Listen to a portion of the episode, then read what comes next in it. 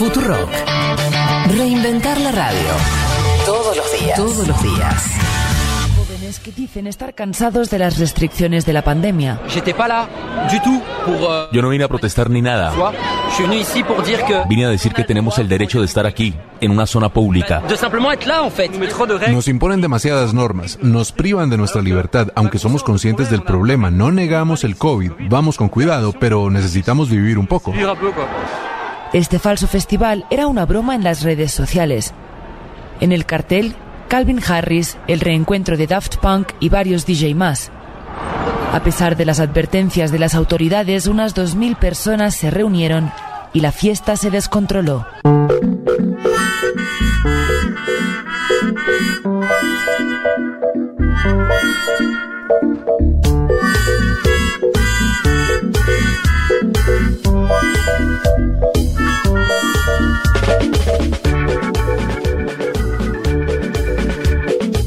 Se armó, ¿eh? El- el- se veían la- las pedradas ahí volando contra los polis. Fuerte.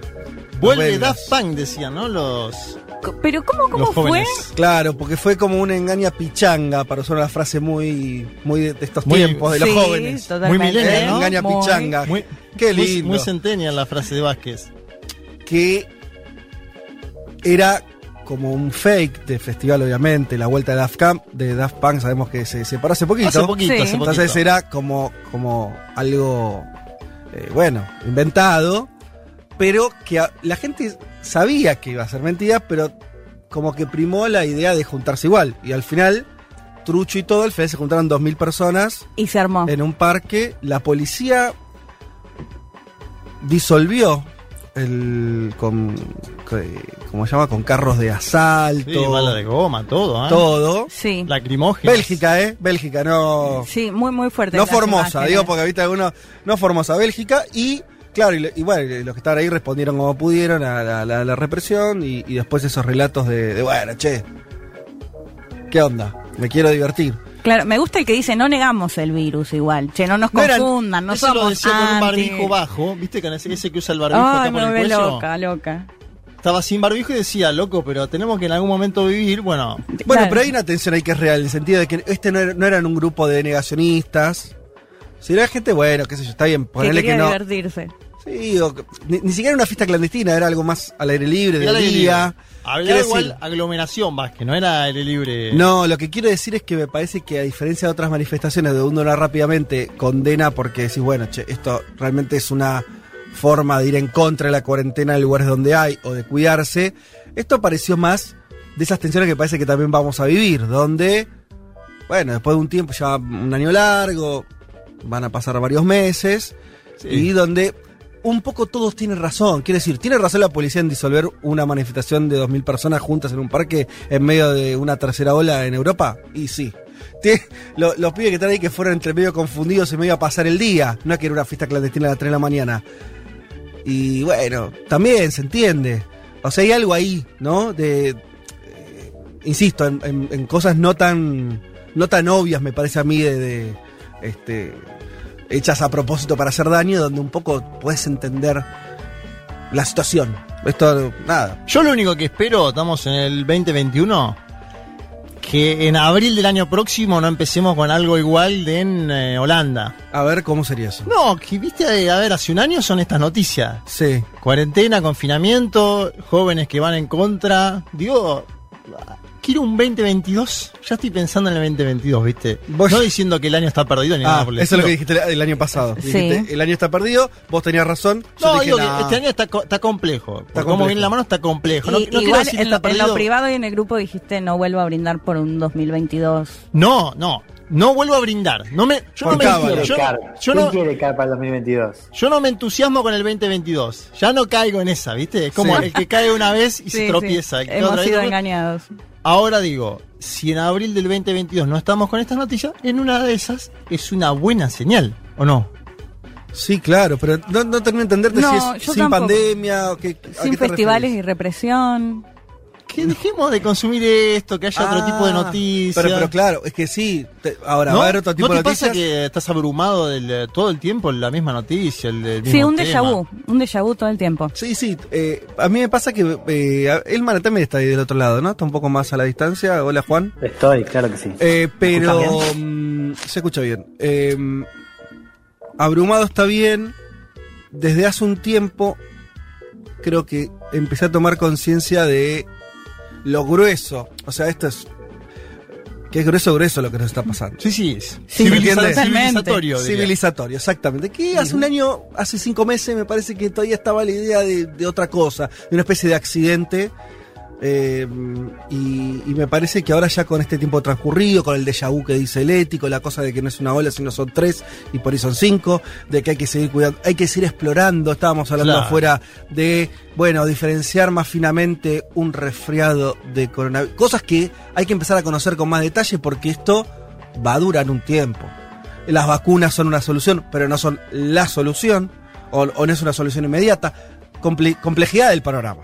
Me parece que eso habla de que vino algo que sacudió las estructuras eh, Sí. de nuestras vidas. Va a durar más que Daft Punk seguro. ¿No?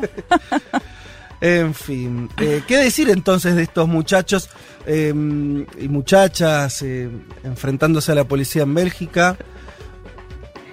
Es como la voz de todos, en definitiva. Es como el diablillo malo. Me, Sí. me quiero divertir, ya estoy un poco cansada de esta pandemia. Y Pero cier- bueno, y- llegó- y, cierta alegría de que un poco le, un poco de quilombo esté allá. Siempre lo tenemos nosotros, ¿no? El descontrol. Claro. Tan ordenados los señores. Bueno, también se les arma lío porque un año es mucho para todos. Estamos defendiendo el derecho. Uma rígida política de controle da natalidade. I asked one of the top people in China. I'm going to deliver Brexit. Dicen que yo soy el presidente pobre. Pobres son los que quieren más. The International Monetary Fund is also 信心和决心不会变。 Nuestra gran nación, que viva México.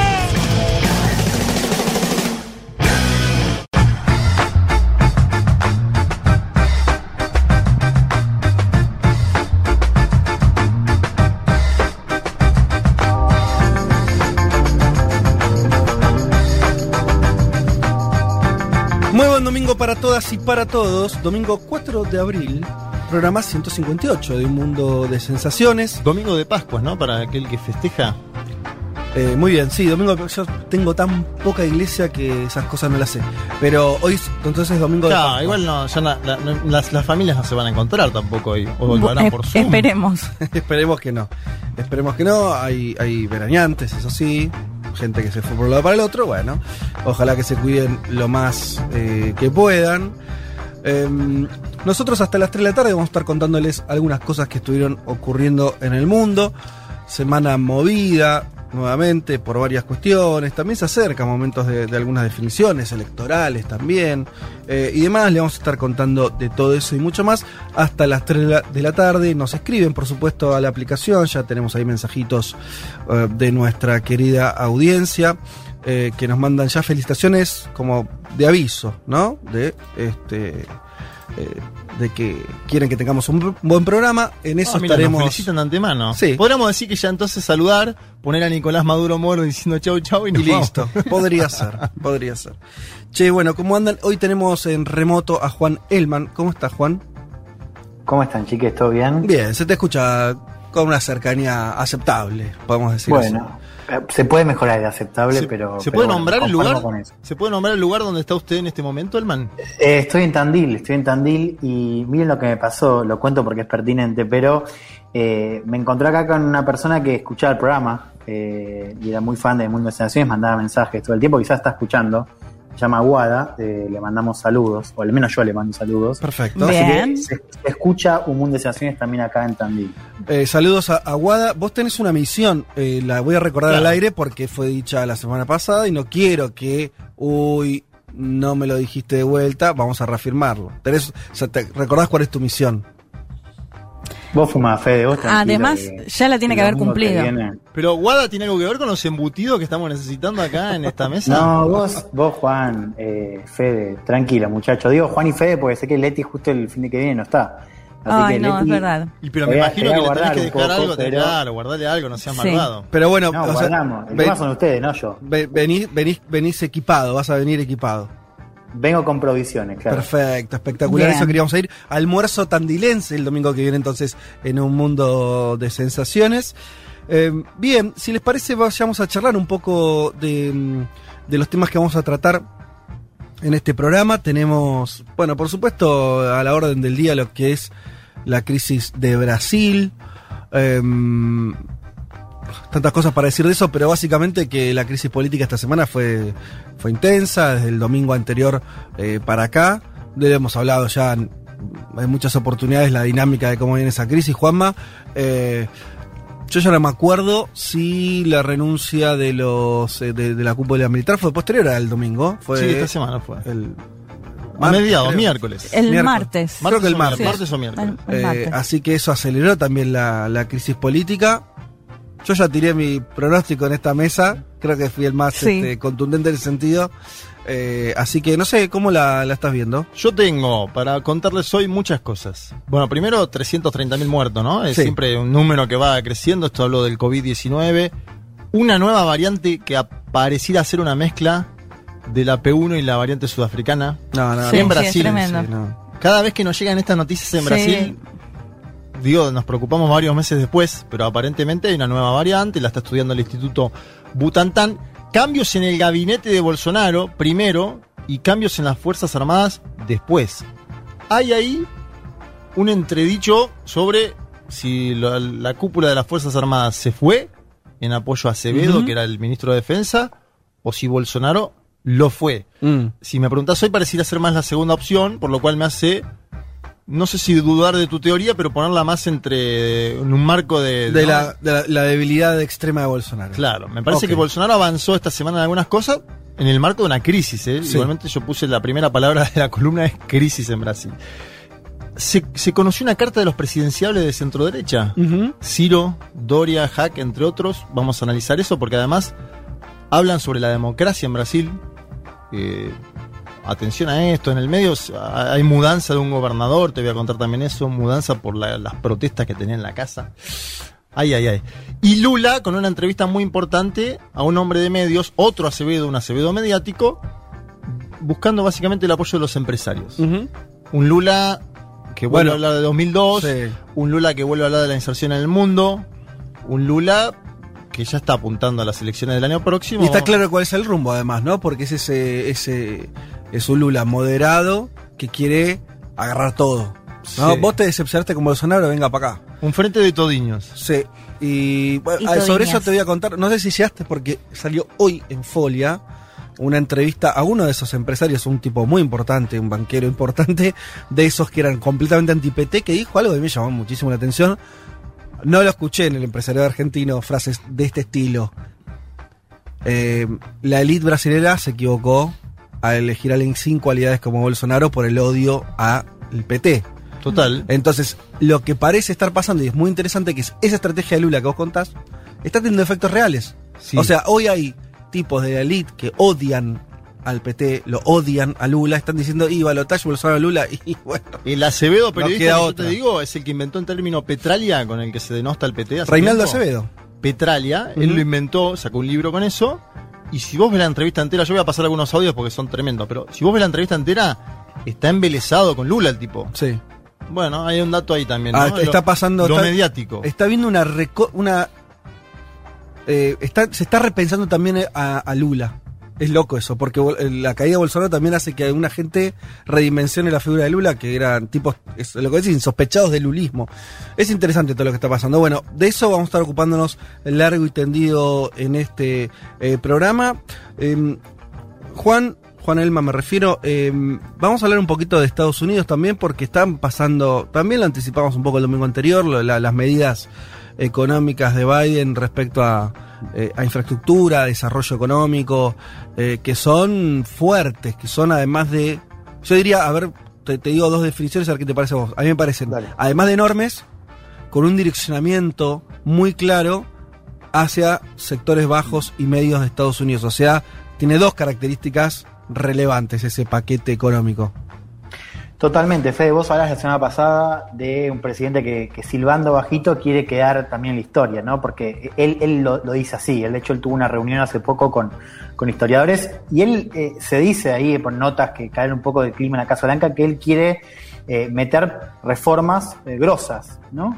Eh, y les voy a dar un poco de lo, de lo que anunció la semana pasada, un plan de infraestructura muy grande, de hecho es el más grande desde la Segunda Guerra Mundial, inversiones superiores a los 2 billones de dólares para reconstruir y modernizar toda la infraestructura de Estados Unidos, que tiene un poco de New Deal también porque se vende como un plan que busca generar millones de empleos, también por supuesto mejorar condiciones de vida de eh, la clase media, tiene mucha plata en transporte, en redes de electricidad, en agua, en internet. Hay también un objetivo de modernizar la industria para competir mejor con Estados Unidos. Bueno, de esto les voy a contar un poco hoy, de qué se trata este plan, cómo viene la rosca legislativa y por qué puede ser un punto de inflexión en la presidencia de Joe Biden.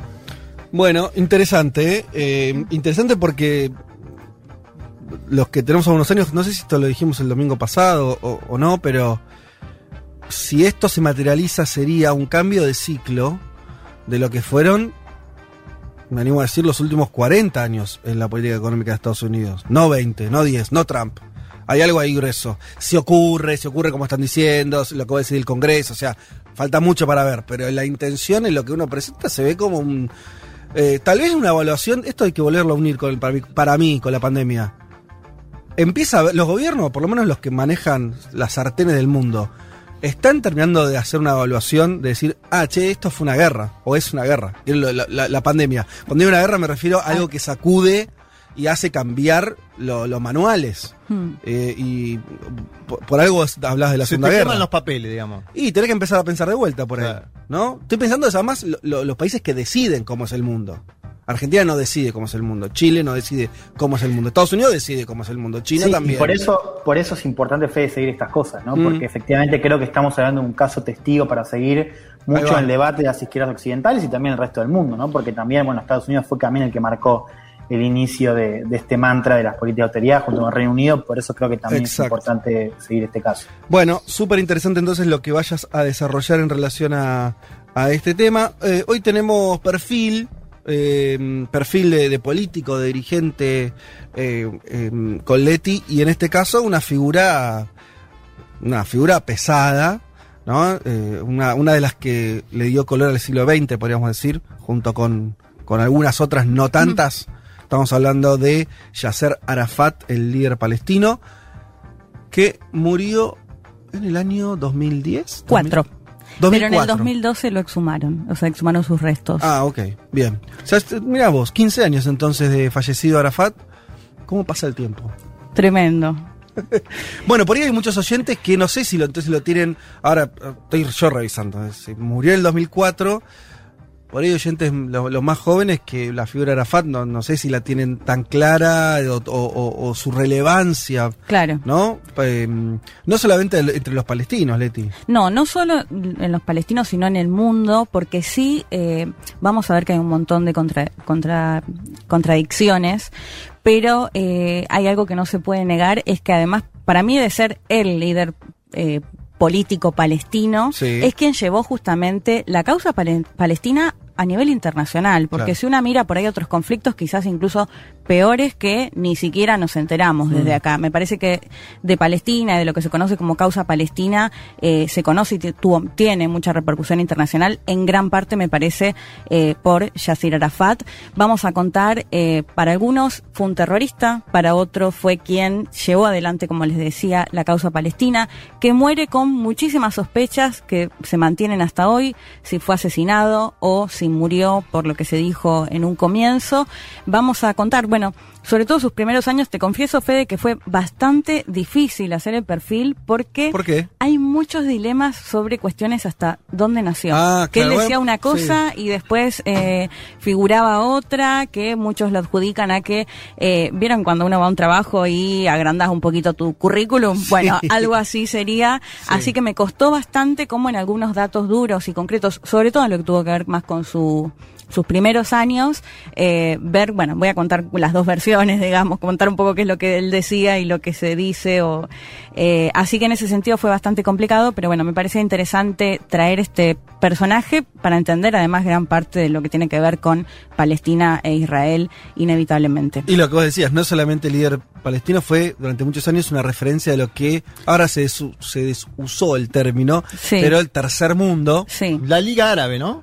Y, y la Liga Árabe, y te diría más, el, el tercer mundo, a ver, eh, lo digo de esta manera, sino hay, hubo muchos eh, movimientos guerrilleros de los Sí. años 60 Sí. de América Latina que se entrenaron en campos de Arafat, Sí. de la OLP.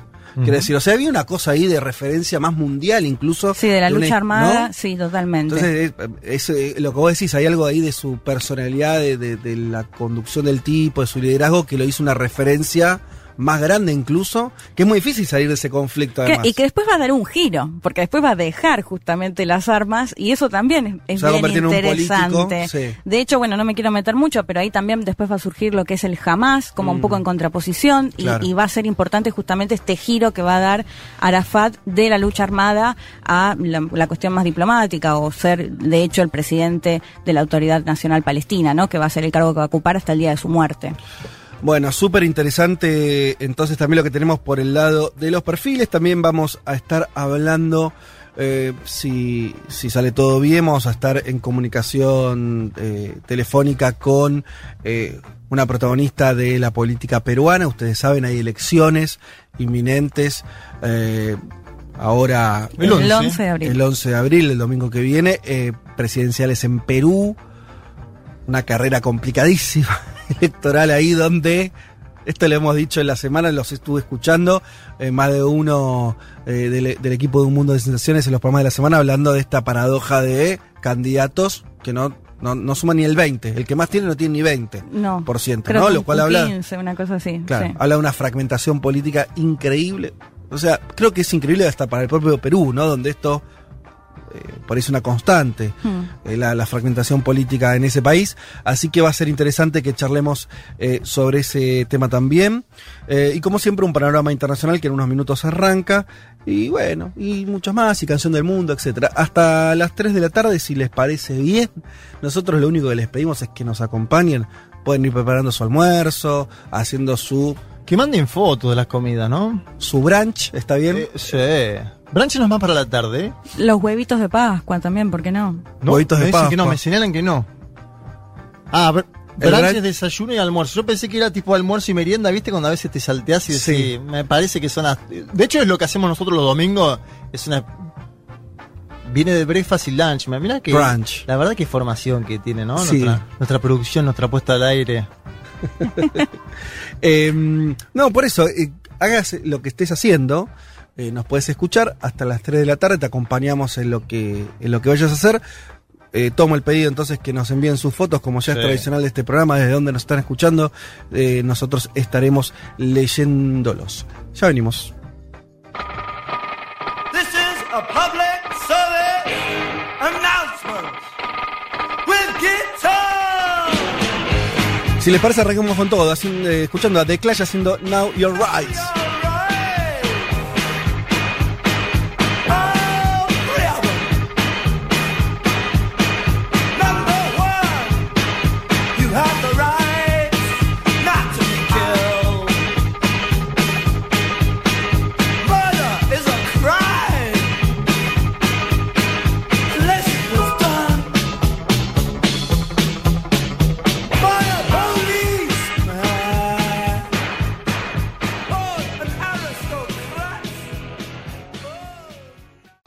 Vázquez, Martínez, Carga.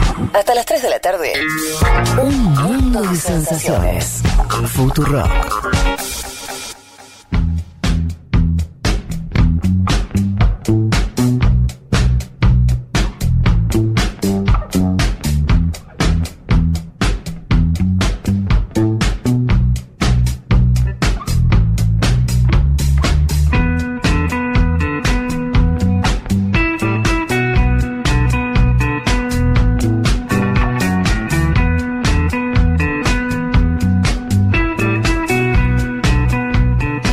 Estamos de vuelta. Por suerte, los oyentes nos hacen caso y ya nos cuentan desde dónde nos están escuchando. Hay que aclarar, no sé si él mantiene este dato, pero un tandilense que nos está escuchando dice, hoy es el aniversario de Tandil, que se fundó en 1823. o sea que Elman tranquilamente puede hacer un acto hoy en la ciudad de Tandil, ¿no? ¿Hay, hay festejo hoy? Tiene ¿Se celebra excusa. Con, no- salamines, cervecita, algo? No sé. Si no lo eh, sabes vos que estás ahí. Claro. Claro. Eh, no, le pregunto al oyente. Leo y José de La Plata dice, le mandamos un saludo para Mariam que escucha el programa desde las sierras de Tandil. Así hay todo un efecto Tandil acá en estos, Sí, señor. en nuestra audiencia el día de hoy por la por la visita ilustre de Juan Elman a esa ciudad. Eh, ¿Le van a dar la llave de la ciudad de Tandil a Elman? ¿Es cierto este dato? eh, hay gente que se cansa de mi mirada y dice, me cansé de tu mirada apocalíptica del mundo, Fede Vázquez. Pero sí es el más optimista del grupo. ¿Qué dice? no hay nada bueno para Eso. contar. ¿Viste? ¿O no? Aparte, es el más optimista, Vázquez. Dentro, o sea, igual te reconozco, Chusis, que no estamos. A ver, tal vez no sería la época más luminosa del mundo, y no. Tal vez eh, nos toque contar eh, una pandemia internacional que ya lleva un año, tal vez. Tal vez nos toque contar que el mundo es una basura desigual. Tal vez. ¿Qué crees que haga? ¿Que Y hay sí. eh, una crisis climática de la que no sabemos si hay retorno? ¿Qué crees que haga? Viste, igual que algunos dicen que vienen, vienen de vuelta a los años 20 del siglo pasado después de esto. Como que una vez finalizada la pandemia va a haber un descontrol, un libertinaje Bueno, no, sexual. para, Yo para, voto no sigan, no sigan, por Yo voto favor. eso. Yo lo- también lo dije, ese es mi No, pero hay analistas, todo, hay gente que está diciendo van a venir los años 20. de- ¿Y yo qué soy, Juan? Un Juanma? analista Qué prestigiosísimo. lejos quedó esa idea de que íbamos a ser mejores, ¿no? No, mejores no, pero que, que para mí igual ¿Vamos a ser más fiesteros? que se viene cuando la vacuna complete su si, si es que si es que la cepa X38 no nos No aniquila fulmina, sí. y las vacunas le ganan a la, a la pandemia. Eh, yo creo que se viene un momento, no te digo, pero algo eh, lo de los- la analogía con los años 20 después de la Primera Guerra es, es buena. Una época de algunos sectores, algunos países, pero de, de cierto holgorio. Eh, no está La mal. curva en B de la joda. Claro, y sí, y sí, un poquito de juego vamos a querer. Por lo menos, mira, yo te lo pongo en este plano, por lo menos que vuelva un interés muy importante relacionarte con otros. Que No, se, que termine, volver, que se termine la- la- el elogio de la soledad, ay, qué bueno yo y mi conexión de wifi, o toda esa cosa muy de ahora también, un poco por necesidad. Eh, ojalá que vuelva un poquito más de, de vínculo. Ahí, eso me parece que De está. comunidad, Vázquez. Sí, o- o, nos vamos al otro extremo de los hikikimoris que hablábamos el domingo anterior, de estos chicos y chicas que no quieren salir de sus casas, porque Claro. también te acostumbras a aislarte un poco. Ojalá que nos vayamos por ahí. Claro, que no. digo. Exacto. Pero bueno, si les parece, nos metemos en el panorama internacional que tenemos para el día de hoy. Arranquemos por acá. Dijimos que estábamos en un contexto de elecciones que se avecinaban, contexto electoral. Una de ellas es eh, la elección de segunda vuelta de Ecuador, que es el próximo domingo. Sí, el Sí, super no domingo. Falta sí. nada. Recordemos un poquito. A ver, 7 de febrero, nos ubicamos en 7 de febrero, primera vuelta. Eh, el amigo Arauz, sí, es el candidato apoyado por Rafael Correa. 32.7% de los votos, un primer lugar claro. Hay que decir, lejos de los guarismos que tuvieron otros candidatos eh, populares cerca del tiempo, o Alberto Fernández o Evo Morales, ¿no? que, que les fue muy bien. Eh, acá se suponía que podía ser una mejor elección. No estuvo mal, en el sentido que tiene un primer lugar con una distancia considerable. El segundo, que fue Guillermo Lazo, con que no llegó a los 20, ¿no? 19.74. O sea, tenés un- un- una diferencia de 13 puntos, relevante. eh, pero bueno, para lejos de ganar en primera vuelta. ¿Se acuerdan ustedes todo de la Fer Yacu Pérez, el Sí, tercero en discordia? que dijo que había ganado o que había salido segundo. Finalmente, según los cómputos, quedó 35 décimas por debajo de Guillermo Lazo, quedó ahí denunciando fraude. A ver, la parte lógica de esto es, realmente la diferencia es absolutamente exigua. Sí. Y que no se hizo el recuento que, se, que pedía. Él pedía un recuento total, no se lo dieron. Primero, y, y una serie de movidas también políticas de parte de Yacu Pérez complicadas. ¿Se acuerdan ustedes ese famoso, esa famosa reunión eh, en el Consejo Nacional Electoral. con Lazo, exacto, entre, entre Pérez y Lazo, donde parecía haber un acuerdo. Que les creo que a los efectos prácticos les sirvió más a Lazo que a Pérez. Primero porque Lazo es el que pasó la segunda vuelta y después porque Pérez, lugar del que no salió, quedó casi apoyando a Lazo. Y eso es más o menos lo que está sucediendo hoy. ¿Qué dijo Yacu Pérez hace poquito? No fío ni confío en ninguno de los dos candidatos. Recordemos que Pérez viene de movimiento social, de representar a una parte del movimiento indígena.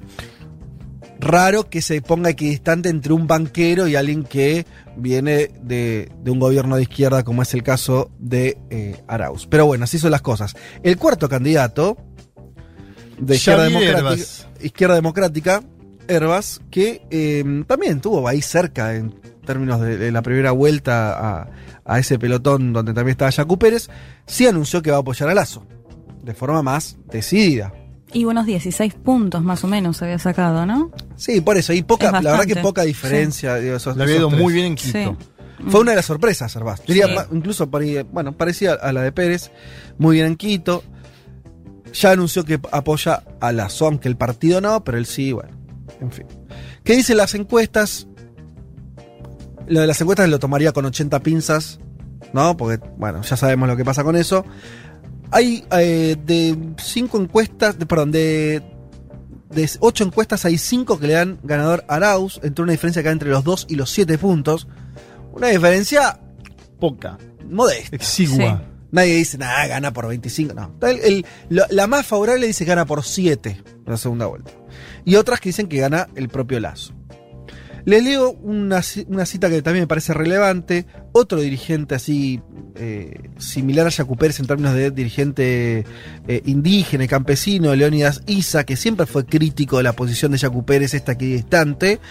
Dijo también hace poco, jamás le apoyaría a usted, hablando de Lazo, el causante del feriado bancario que condenó a ecuatorianos a migrar. Esto es alusión a algo que ocurrió ese tiempo, donde Lazo, recordemos banquero, tuvo mucho que ver con algo parecido a la crisis del 2001, a la, a la Sí. ecuatoriana, que terminó muy mal para la gente, dolarización mediante, etcétera. Y Guillermo Lazo como banquero tuvo mucho que ver.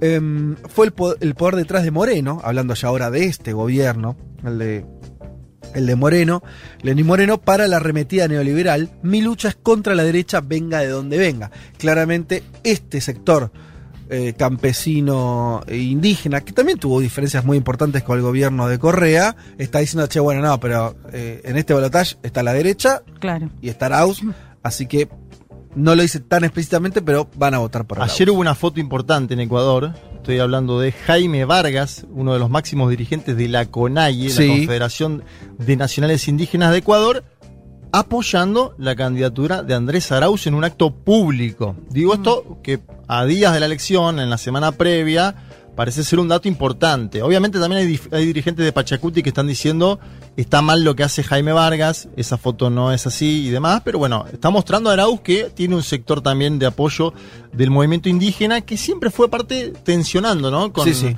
con el propio Alianza País en su momento y, y demás, me parece que hay un dato ahí que, que Jaime Vargas, como presidente de la CONAIE, se saque esa foto con Arauz, deja algo de cara a la semana.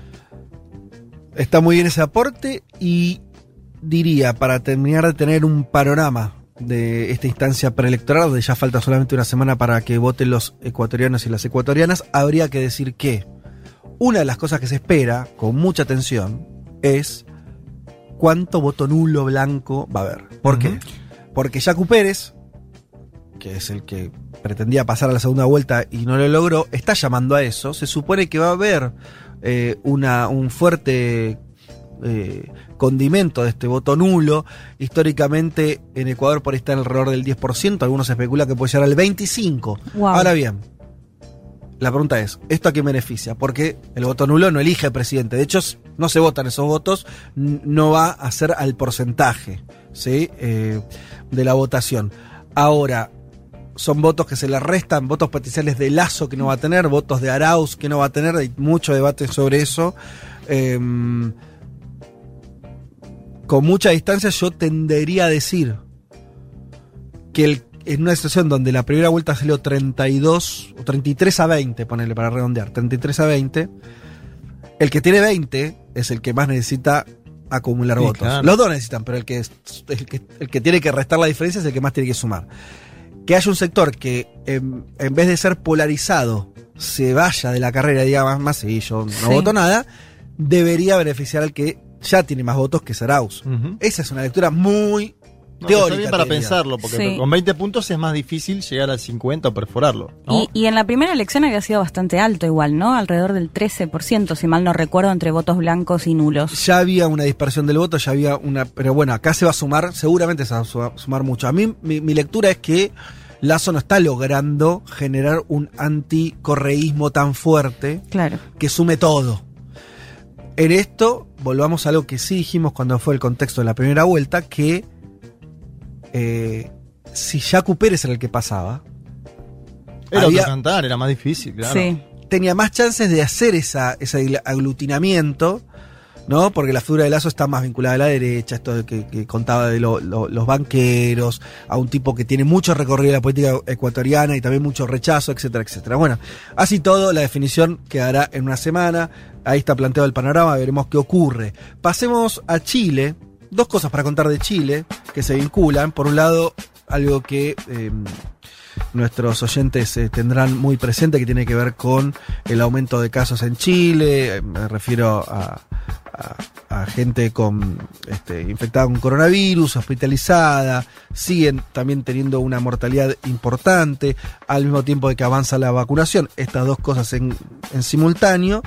Y por otro lado, la cuestión electoral.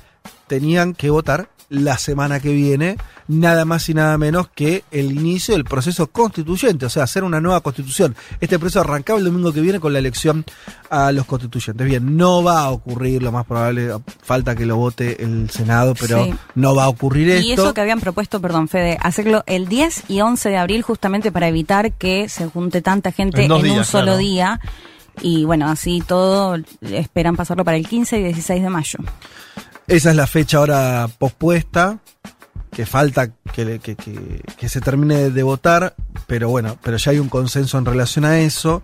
Eh, vamos a hablar un poco de la cuarentena reforzada que tiene Chile ahora y que es lo que, lo que termina de, de determinar este, este aplazamiento electoral. A partir del lunes 5, o sea, a partir de mañana, se van a limitar los permisos de desplazamiento individual. Vuelve una fase durísima de cuarentena, Muy. la más extrema. Argentina, no sé si tuvo, yo- ah, por ahí habría que recordar un detalle, creo que no tanto, en el sentido de que, a ver, Leti, ayúdame, que eh, vos tenés también cercanía con lo que ocurre en Chile. Eh, durante la fase 1 solamente se podrán solicitar dos permisos semanales para salir a hacer algo. Eh, durante el fin de semana se va a poder solicitar uno. Son muy pocos permisos de movilidad concreta que tenés. Están cerrados todos los comercios. Solamente se permite que vos compres o vendas muy pocas cosas que tienen que ver con alimentación, higiene, salud. El resto, no. No te puedes comprar zapatillas, no puedes vender zapatillas, para decirlo medio.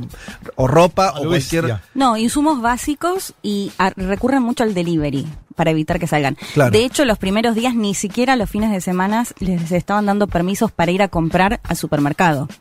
No, es súper, súper estricta. Súper estricto. De hecho, te contaba, en enero cuando estuve, por ejemplo, tenías que sacar un permiso a la comisaría virtual de carabineros.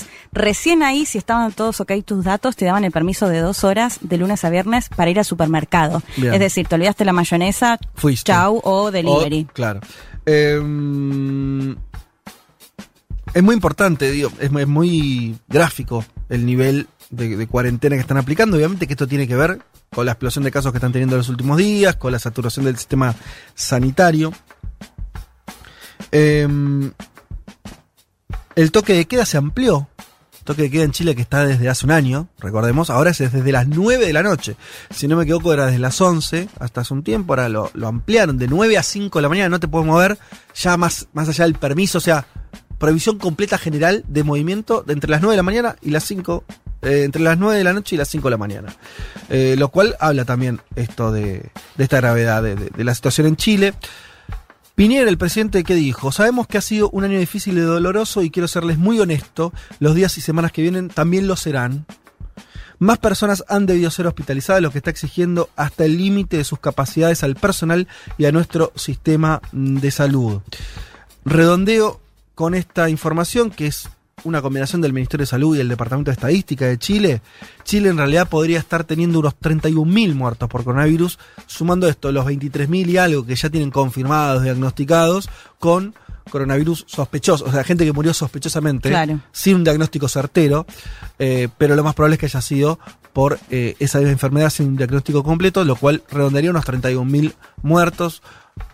Yo tengo una pregunta y que es si se puede hacer la elección con estos números, con estos índices, semana pasada promedio 8.000 casos, en mayo. Se lo pregunté a gente de la política chilena y me decían... Y no, o sea... eh, son cinco semanas de diferencia, no es que te va a cambiar drásticamente el escenario. Por, Bueno. ahí, por ahí a partir de estas medidas, eh, Piñera confía en que se pueda solucionar. Y sí, yo creo Ahora, que, que apuntan a eso, la gran pasa en estas La gran pregunta es, ¿se podrá hacer la votación en mayo? Porque si no tenés que ir a, ir a posponerlo y ya tenés un, un ambiente más invernal. Me, me parece que nadie sabe. Me parece que el punto es que. Me parece que es una postergación. En Chile, recordemos, a diferencia de otras elecciones, esto no es una elección normal. Tanta, es, es una elección que fue reclamada en las calles, que Sí. costó vidas. O sea, Fede, y además se suma que en Chile hay elecciones presidenciales en noviembre Mm. y las primarias eran iban a ser en julio. O sea, el otro temor es eso, que si se retrasan estas elecciones pueden llegar a demorar la agenda presidencial, o sea, electoral Sí, o- presidencial. O, o hacer todo junto en algún momento, vaya uno a saber. Uno tendería a concentrar los calendarios electorales, ¿no? Por ahí separar los días. Me parece que muchas elecciones en un país este año va a ser muy complicado. De hecho, la Argentina misma estaba discutiendo la postergación de las PASO en agosto próximo. sí. Eh, me parece que, que ya la cuestión electoral está en un segundo plano. Quiere decir, hoy Chile no está discutiendo. Claro. Me parece que es una formalidad. Decir, bueno, la pasamos a mitad de mayo, listo, y vemos qué pasa. Claro. La- el punto están Matémoslo. viendo mañana, pasado, ¿no? Que no se les reviente eh, el sistema sanitario, que bajen, empiecen a bajar la cantidad de hospitalizados, que baje un poco la curva eh, de infectados. Me parece que esa es la prioridad. Y seguir con la vacunación.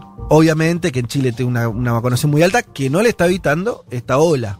Ese es el otro dato. Y lo de la fase 1 que vos decías me sirve para. No, no, no quiero meterme mucho en esto, pero.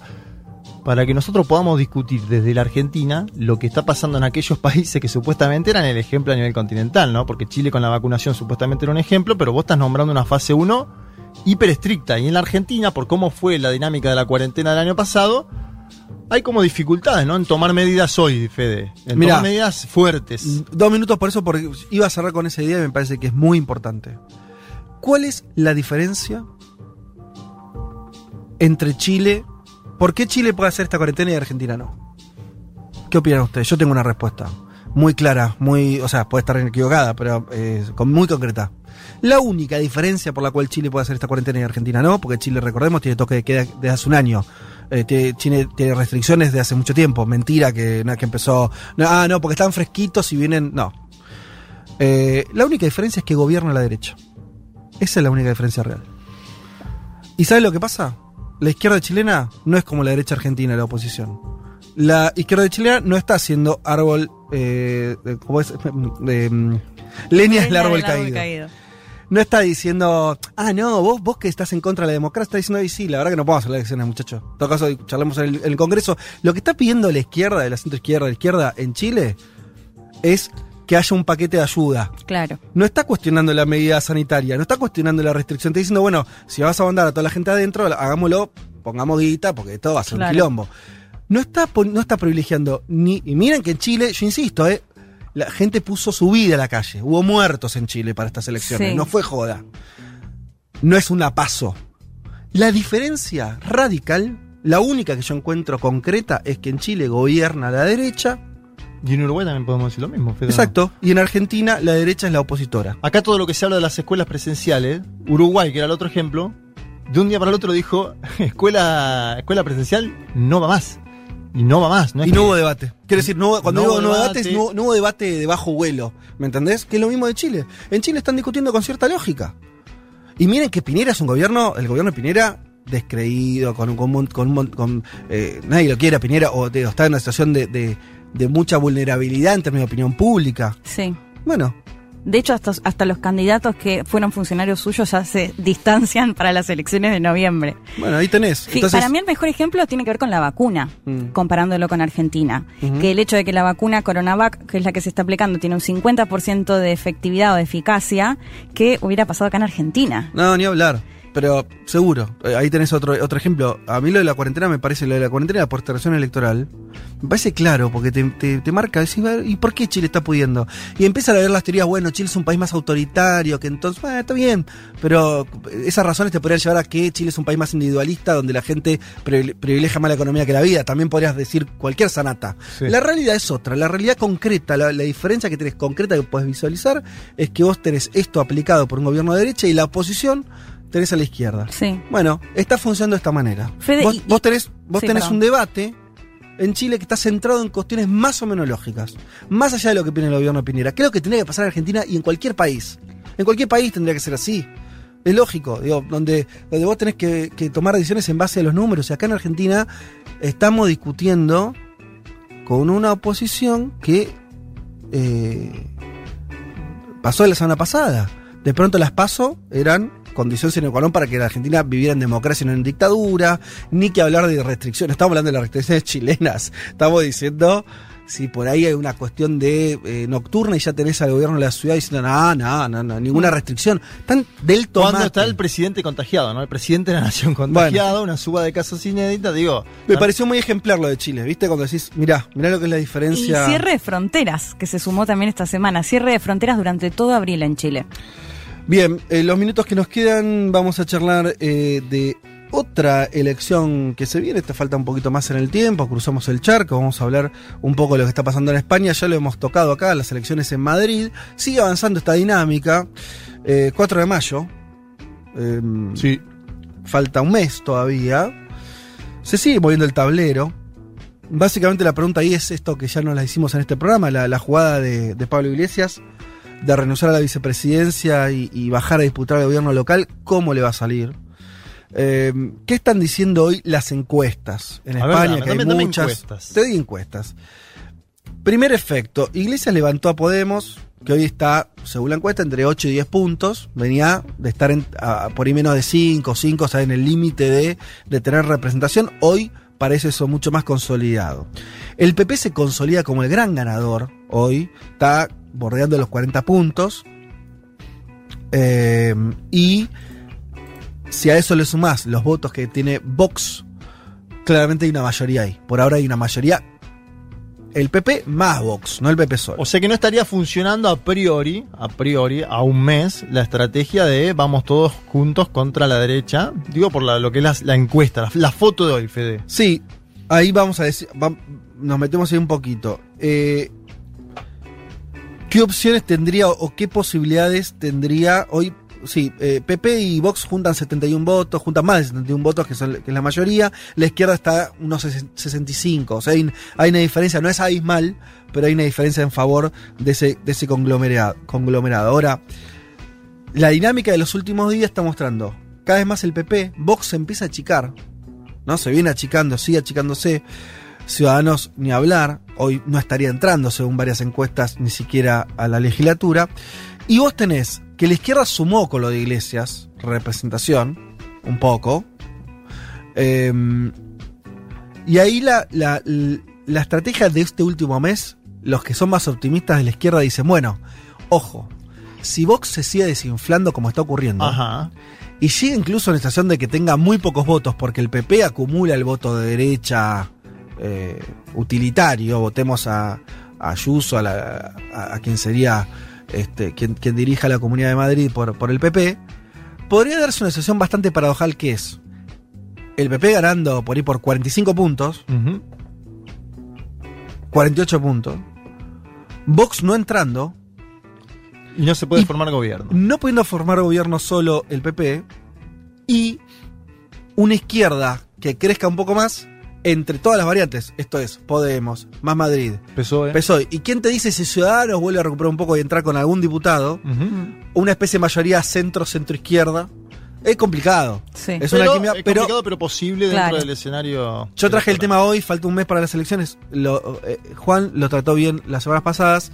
Eh, me- hay una dinámica que están viendo que es esto: es se reduce el voto de la ultraderecha. Ahí es donde yo discuto si no estuvo mal esta dinámica de poner más atención a, la- a las elecciones y lo de iglesias. Quiero decir, si vos lográs reducir el voto de ultraderecha, ¿no es un triunfo?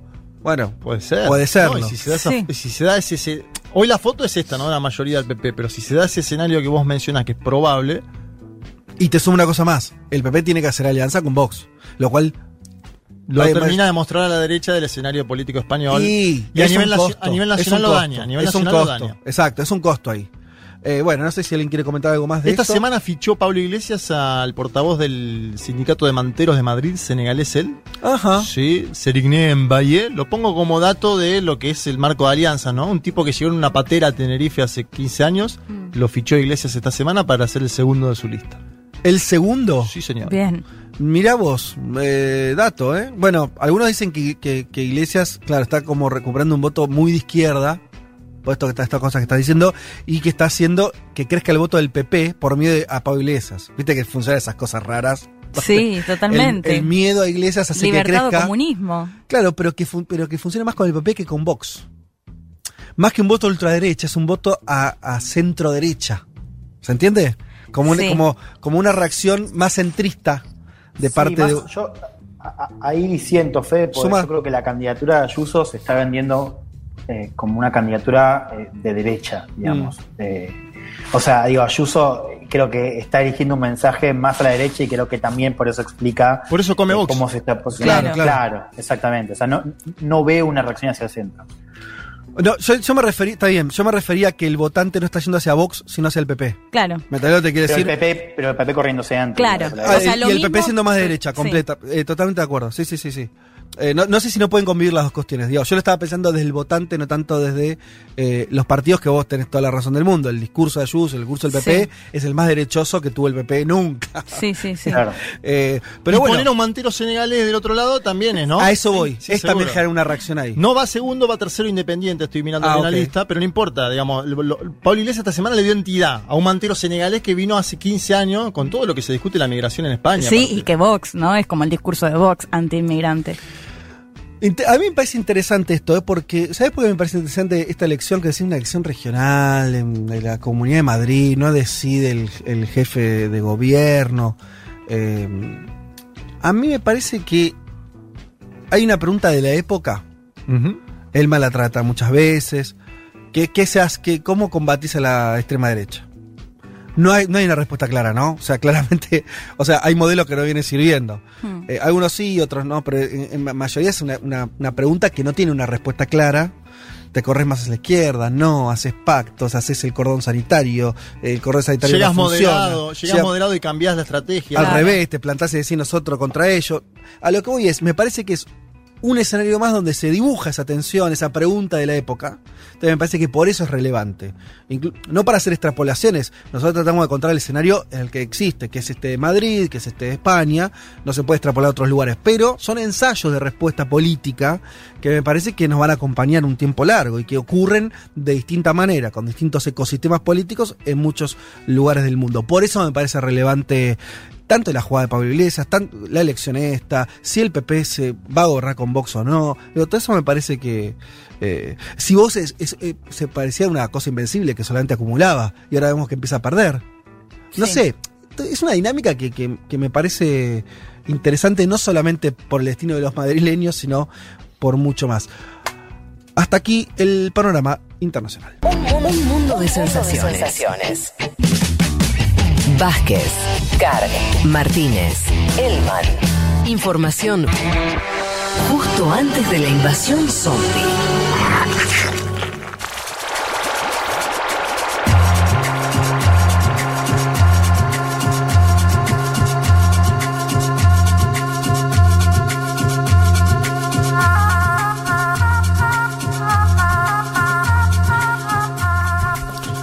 Bueno, muchas fotos de gente comiendo, Muchas. almorzando. ¿Pero qué Paule, comen? ¿Qué es lo que comen? almuerzo de sopa paraguaya.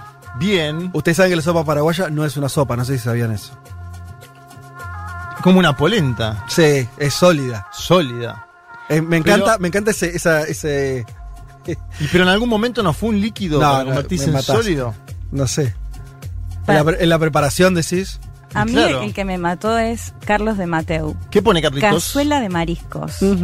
Che, loco, puede Se mandar algo también acá, se ¿no? jugó todo el sueldo ahí en te- la cazuela. Nosotros tenemos acá para desinfectar eh, lo que ma- lo que quieran mandar de comida. Acá hay el eh, Pali de eh, Monro, eh, manda una foto de dos calabazas importantes en su Inmensas. tamaño, alargadas, escuchando un mundo y cosechando el almuerzo. ¿Qué lugar?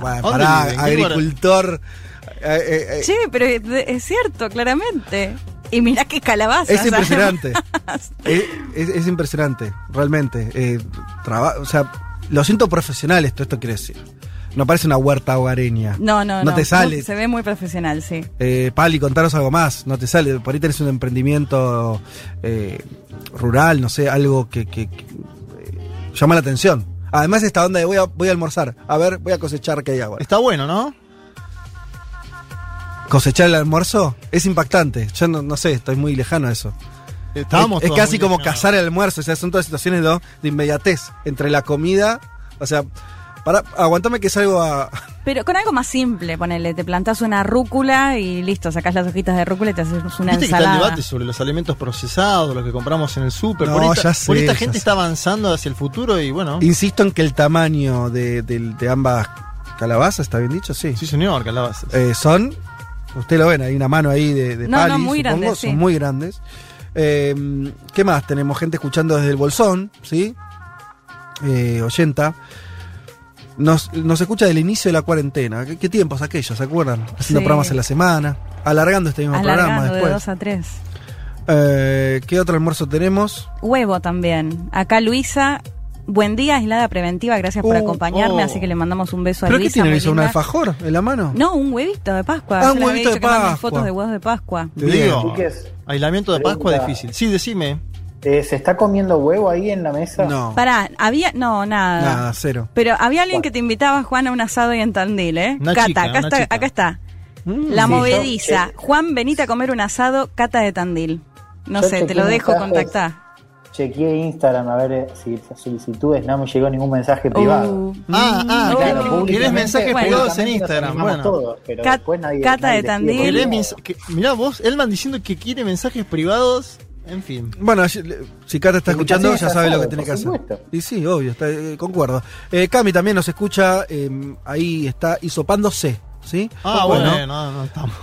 Eh, Martín de la Plata, acá también cosechando. Ah, tenemos muchos cosechadores, pero Qué lindo. ¿cómo es esto? ¿Esto es Y- cosecha o aislamiento preventivo y sopado, no? Bueno, No, no, no. como, le- como les decía, esto no es un jardincito eh, eh, urbano, acá hay otra cosa.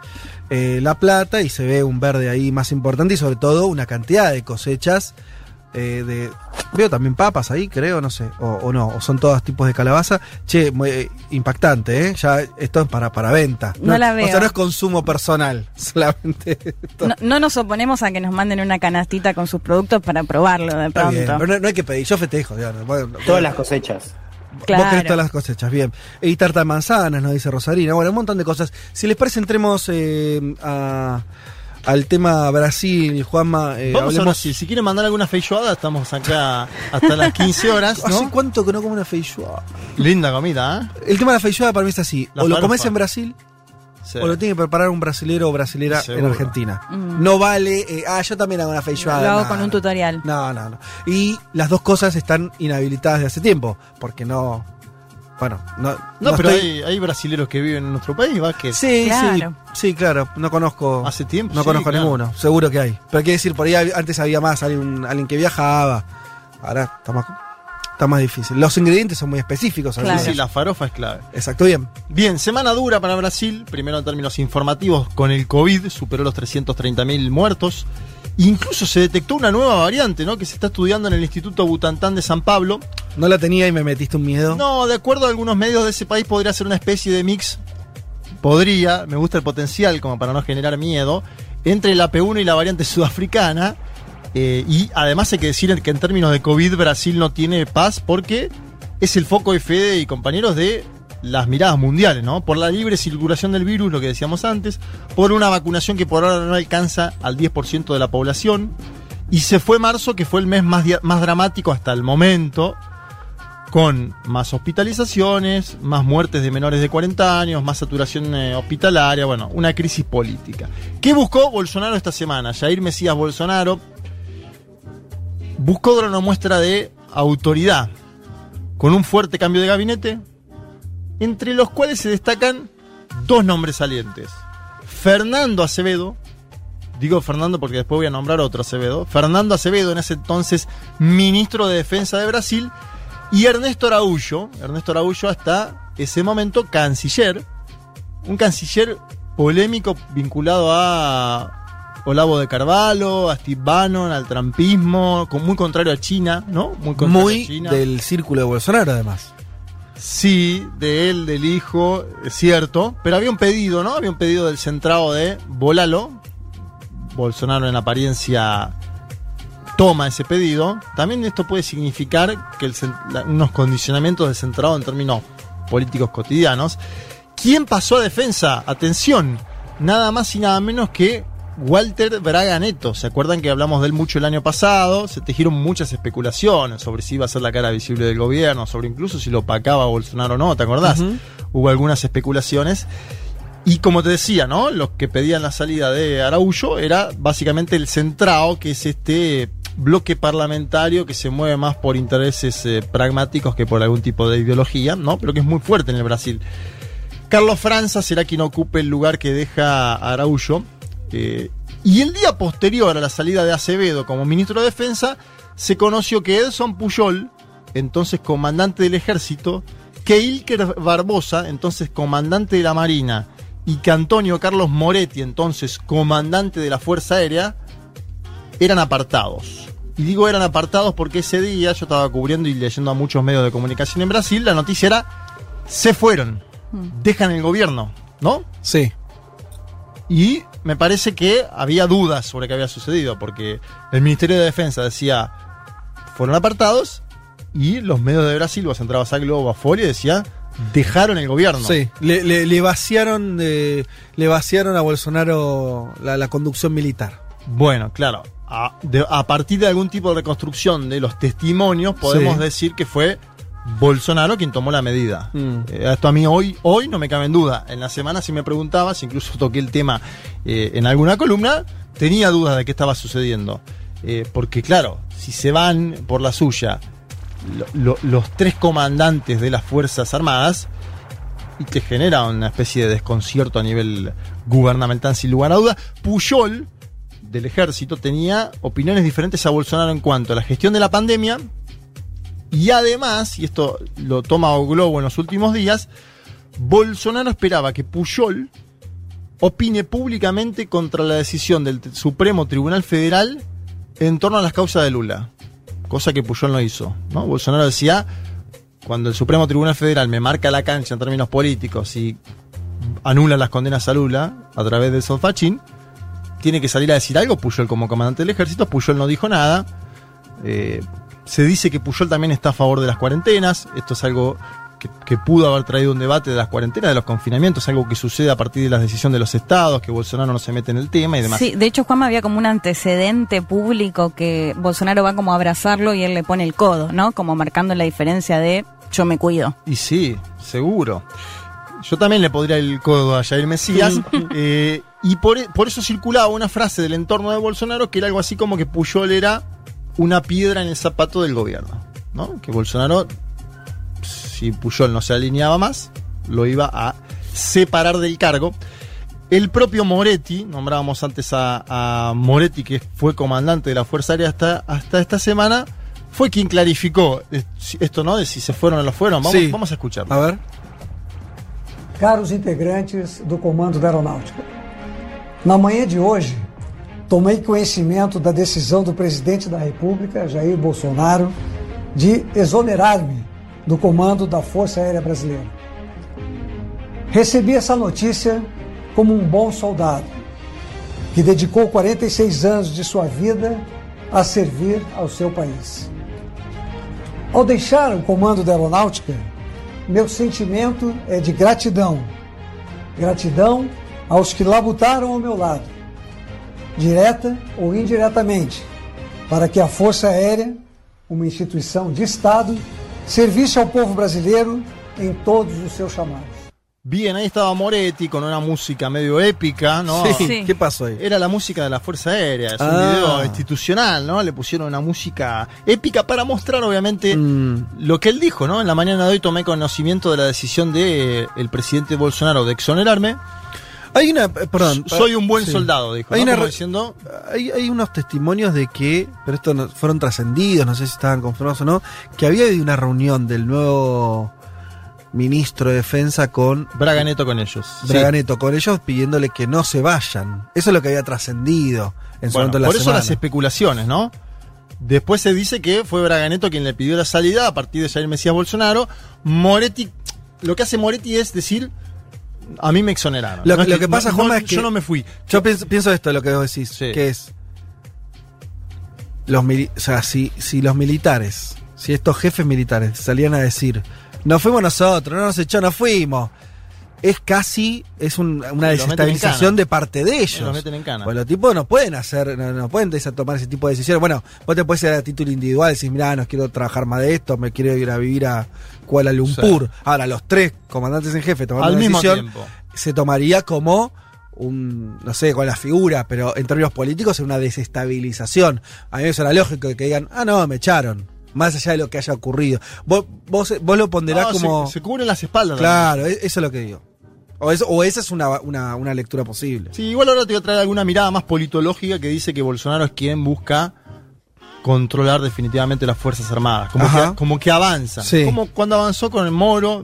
Hasta el momento Bolsonaro cuando ve alguna deslealtad Mm, avanza. Sí. ¿no? Eh, esta, esta es la, la foto de su presidencia. Un tipo que además es autoritario por definición, por cómo lo vemos y demás. No es que se queda timorato y dice, no, dejémosla pasar esto. Claro, claro. Vos decís que va, va, va para adelante. Yo creo que más viene más por ahí. Habló Hamilton Mourao, no tengo el audio, pero lo voy a citar. No participa. Hamilton Mourao, hay que aclarar que es militar y que además es el vicepresidente de Brasil, ¿no? Para los desprevenidos. No participé del proceso de sustitución en ningún momento, dice, como para dejar en claro que no tuvo nada que ver. Y podríamos decir que hasta es una especie de cierto guiño a los comandantes demitidos o idos, ¿no? Yo no participé del proceso de sustitución en ningún momento. Claro. Después dijo, se supo que habló con dos de los tres y dijo, tengo esperanza y confianza de que todo siga dentro de la legalidad, la legitimidad y la estabilidad. Eh, eso dijo Mourao. Y acá te traigo un profesor de ciencia política, A ver. Leonardo Abritzer, de la Universidad Federal de Minas Gerais, un tipo importante en Brasil en, en términos de, de análisis. Fue entrevistado en CNN Brasil y dejó un título importante que es el siguiente. Bolsonaro busca un control inédito sobre las Fuerzas Armadas. De ahí viene, según Abritzer, este cambio en la cúpula. Quiero que lo escuchemos, lo traducimos y después lo analizamos. exige que a última palavra sobre tudo seja dele, né? Última palavra em relação à política de saúde, última palavra em relação à política de relações exteriores e, ao que parece, também última palavra em, em relação a uma série de questões. Apareceram aí, de todas as maneiras, o problema sério que aparece aqui é o presidente quer ter um nível de controle das Forças Armadas que nenhum presidente do Brasil teve, provavelmente desde o fim do regime militar em 1985. Daí o conflito com Fernando Azevedo, com o Pujol e com o conjunto dos comandantes três armas. ¿Qué dice este profesor de ciencia política, Leonardo Abritzer? El presidente exige que la última palabra sea de él. Una última palabra en el tema de salud. Ahí creo que está haciendo alusión a los desplazamientos en ese ministerio durante la pandemia. Última palabra en política exterior. El problema serio que aparece acá, dice Abritzer, es que el presidente quiere tener un nivel de control de las Fuerzas Armadas que ningún presidente de Brasil tuvo desde el fin de la dictadura militar. De ahí el conflicto con Fernando Acevedo, con Puyol y con los comandantes de las Fuerzas Armadas, esto decía Abritzer. Aparece la dictadura militar como idea, se- justo se cumplió ¿no? un aniversario esta semana, y un aniversario en medio de polémicas, porque Braga Neto, desde el Ministerio de Defensa, llamó a celebrar, Cla- debutó con ese comunicado, llamó ¿no? a celebrar Bueno. el golpe militar. Los militares celebran siempre es- es su golpe de Estado en Brasil. ¿No? Digo, hay una, larga tradición. A veces el poder político no lo hacía, el gobierno del PT, Fernando Enrique, pero. Y Jair Bolsonaro reivindica siempre igual la, la última dictadura. Es muy, es muy chocante para nosotros eso, pero hay una, una tradición ahí brasilera. Los milicos defienden su golpe. Sí. Eh, Muy impactante. En este marco de democracia, debate sobre la dictadura y demás, aparece un comunicado, un manifiesto de seis precandidatos presidenciales brasileños. Estoy hablando de Ciro Gómez del PDT, Eduardo Leite del PCDB, Joao Amoedo de Novo, Joao Doria, gobernador de San Pablo del PCDB, Luis Mandetta, ¿Se acordarán que fue Ministro de Salud. Luis Maneta del DEM. Y Luciano Hack, Luciano Hack, que una especie de Marcelo Botinelli brasilero, presentador de televisión, outsider sin partido, que aspira a ser presidente. Eh, entiendo que mm, el ex asesor, eh, ex funcionario Marcos Peña, jefe de gabinete en su momento de Mauricio Macri, lo está asesorando. Ajá, mira vos. Sí, señor. Todo eh, el mundo tiene que trabajar, viejo. Claro. De algo que trabaja. Y sí, lo dejaron Eh. afuera del libro a Marquitos y se fue con, Claro. con Luciano Hack. Bueno, ¿de qué habla el documento de estos seis Atención, son seis precandidatos presidenciales fuertes en los nombres. Aparece Ciro Gómez jugando directamente en ese bando. El documento habla sobre la lucha de la vuelta de la democracia en Brasil y dice, atención a esta frase, tres décadas después, la democracia brasilera está amenazada. Digo, esto no lo firma Lula, no lo firma Dilma, no lo firma Boulos, lo están firmando Ciro Gómez, Amoedo, Leite, Doria, Mandetta, Hack. Si bien no se nombra directamente a Bolsonaro, uno entiende que va hacia allí, ¿no? La crítica. Eh, los dardos de estos dirigentes. Estos dirigentes que me parece que están buscando una especie de tercera vía en Brasil. No sé si es posible. Estoy diciendo lo que noto a partir de un comunicado que intentan salir de la polarización Lula-Jair Mesías. Veremos, ¿no? Si esto se queda en una, un- una alianza que saca comunicados cada tanto o si muestra un músculo más político electoral, ¿no? Depende de si alguno baja o no su candidatura, etcétera, etcétera. Doria, yo Doria fue noticia también esta semana por otro hecho, Fede, y en esto voy de vuelta a lo de la democracia en Brasil. Doria se muda temporalmente al Palacio de Bandeirantes. Palacio Bandeirantes es la sede de gobierno de San Pablo, eh, o, o la, ca- la casa oficial de los gobernadores de San Pablo. ¿Por qué? ¿Por qué? Se muda porque su casa en Jardín Europa, que es un lugar eh, de la clase alta paulista, es desde hace meses lugar de protesta. Ajá. Doria no puede vivir más ahí. Mira. Lugar de protestas de los simpatizantes de Bolsonaro. Sí. Protestas bolsonaristas Protestas contra Doria. bolsonaristas anticonfinamiento contra Doria. El gobernador de Sao Paulo. Ok. ¿Y qué dijo Doria en un mensaje esta Sí. semana? Volvimos a los tiempos oscuros en que la integridad física de aquellos que defienden Mm. la vida y la democracia está bajo amenaza. Lo digo de vuelta. Volvimos a los tiempos oscuros en que la integridad física de aquellos que defienden la vida y la democracia está bajo amenaza. Analizo esto con lo que decía Leti, el comunicado del Ministerio de Defensa, apoyando directamente a la dictadura militar y al golpe contra Joao Goulart. Me parece que hay un debate, una tonalidad ahí extraña sobre instituciones, democracia, gobierno de Bolsonaro, estos seis precandidatos que no son de la izquierda diciendo la democracia brasileña está asediada. Hay algo ahí, ¿no? Eh, hay algo ahí para analizar de acá, más que también puede vincularse con los cambios de Bolsonaro en las Fuerzas Armadas. Lula, ¿querés ir a Lula? Dale. Lula con el otro Acevedo, en este caso Reinaldo Acevedo, un periodista importante de Bad News. ¿Por qué es importante la entrevista con Acevedo? Porque Acevedo, como decía yo en la venta, escribió un libro que se llamaba El País de las Petralias o País de las Petralias. Muy crítico a Lula ese libro, año 2008, post-mensalao, ¿no? El mensalao fue un escándalo que hubo previo año 2005, si no me equivoco. Y ese término petralia, creado por Acevedo, se utilizó en tono despectivo contra el Partido de los Trabajadores, sus militantes y sus votantes. Incluso Bolsonaro, ¿se acuerdan que decía, vamos, con, la, con el signito de las armas, el simbolito de las armas, decía los petralias del PT? La verdad es que la nota encuentra a este Acevedo, muy crítico anteriormente con Lula, con muchas coincidencias y similitudes. Esto que un Lula moderado, podríamos decirlo, bueno, cada uno da su interpretación. Sí. Un Lula con un tono distinto, ¿no? Un Lula diferente incluso al que salió de la cárcel, me parece a mí. Si vos ves la foto y el discurso de Lula cuando sale de la cárcel y la foto de este Lula 2021 eh, es distinta, es diferente. Hubo también decisiones importantes de la justicia brasilera que hicieron a Lula tomar más vigor en el escenario político. Y quiero que escuchemos primero a Lula hablando del manifiesto este que yo mencionaba antes, Ciro, Doria, Jack y otros, Luis Ignacio Lula da Silva.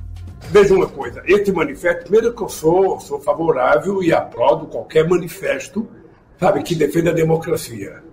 Agora, essa gente, todos eles tiveram a chance, em 2018, de deixar a garantia, a, a democracia garantida, votando no Haddad. Bien, se entendió Contundente. clarito, ¿no? Él dice, Sí. la- yo soy favorable, apruebo cualquier manifiesto que defienda Sí. la democracia. Ahora esta gente, todos ellos, dice Lula, ¿eh? también ahí le un cuchillito para Ciro Gómez, ¿no? Que estaba en París dando vueltas cuando se discutía la segunda vuelta. tuvieron la chance en 2018 de dejar la democracia garantizada votando a Fernando Haddad, dice Claro. Lula. Lula le está contando las costillas a esta gente también. Como le dice, bueno, ahora se preocupa por la democracia, muchacho, pero en el 18, cuando había que poner la carne en el asador, y estaban todos en otra. Le daba lo mismo, ¿no? El- Son todos lo mismo. Lo, lo- lo loco es que yo te, te- te decía que hay un reportaje hoy a- a- en Folia a Ricardo Lacera, que es eh, Me interesa. banquero, Sí, señor. Me interesa para el punto que vamos a ir ahora, que es el mercado. socio fundador de BR Partners Banco de Investimento, uno de los financieros, financistas más importantes de Brasil, dijo, en las ansias de evitar al PT, mucha gente seria acabó votando a Bolsonaro, Sí, señor. incluso en el primer turno. Está ahí el origen del desastre que vivimos. O sea, Clarito. lo mismo que dice Lula, pero firmado por un banquero, como diciendo, y bueno, si no nos hubiéramos equivocado en 2018, esto no pasaba. Eh, se compró el discurso liberal de Bolsonaro, eh, aunque su comportamiento en tres décadas en el Congreso era exactamente lo opuesto. Obviedades, pero bueno, ahora las está diciendo gente como eh, Ricardo Lacerda. Claro, la cerda Eh, que lo dice con el diario del lunes, que probablemente haya votado a Jair Mesías también, ¿no? Obvio. Él mismo, Sí, sí. diciendo... Él le dice votó en blanco, pero bueno, Sí. no importa. No es lo mismo, votás en blanco Y también. tampoco no sabemos si Por va- eso, por eso. Vamos a creerle a este buen hombre. No, es, es un mea culpa, está diciendo, fuimos nosotros, metimos la pata y somos responsables de esto que está pasando. Eh, Tengo un último audio de Lula, Dale. que dice que si el mercado, el mercado, si tuviese juicio, iría a Aparecida del Norte, ahora te voy a contar que es Aparecida del Norte, a pedir que yo vuelva. A ver, escuchemos a Lula. Eu vou contar uma coisa. Eu tinha uma noção. Eu tinha uma noção do que eu queria desse país. Eu dizia: eu vou governar para todos. Agora é preciso compreender que, dentre esses todos, o povo pobre vai subir um degrau na escala social. É por isso que, em 2012, a ONU anunciou o fim da fome no Brasil. É por isso que o salário mínimo teve um aumento de 74% no meu período de governo. Esse mercado, se tivesse juízo, ele ia na Aparecida do Norte pagar promessa para me voltar. Porque esse país nunca teve tão bem. Esse país nunca foi tão respeitado nos Estados Unidos, na China, na Rússia, sabe, na Etiópia, em Moçambique e na Alemanha. Ou seja, o Brasil virou protagonista internacional. Traduzco a Lula, Luis Ignacio Lula da Silva, dos veces presidente de Brasil. Yo decía, voy a gobernar para todos, dice Lula. Pero era necesario comprender que el pueblo pobre iba a ascender en la escala social. Como diciendo, yo dije, voy a gobernar para todos, y ganaron todos, ¿no? Y eh, el pueblo pobre ascendió en la escala social. Dice, es por eso que en el año 2012 la ONU anunció el fin del hambre en Brasil, es por eso que el salario mínimo tuvo un aumento del 74% en mi periodo de gobierno, es por eso el Bolsa Familia. Ese mercado, dice, si tuviese juicio, iría a Aparecida del Norte a pagar una promesa para que yo vuelva. Ahora digo que es. Este país nunca fue tan bien visto en Estados Unidos, en China, en Etiopía, en Mozambique. En Alemania, Brasil se convirtió en protagonista internacional. Bueno, en Aparecida del Norte, ciudad ubicada en el interior del estado de San Pablo, está la Basílica de Nuestra Señora Aparecida, que es la segunda más grande del mundo, solo detrás de la Basílica de San Pedro en el Vaticano. Lula le está diciendo, muchachos, vayan ahí y pidan por mi vuelta, porque este país está ingobernable. Vayan a no puede más. Vayan ahí para que se termine esta pesadilla. Les estoy hablando a ustedes, los empresarios, ¿no? Que se Sí, lo sí. dice. Me parecía interesante traerlo como para mencionar ¿no? el, el- el momento que vive Brasil de crisis política fuerte, con presidenciable de centro derecha intentando coordinar y lamentando el accionar de Bolsonaro, ¿no? Al frente del Ejecutivo, casi que casi diciendo se nos está evaporando la democracia en nuestras manos, porque es lo que dicen, si uno lee bien el entrecomillado, es lo que están diciendo eh, esos seis presidenciables.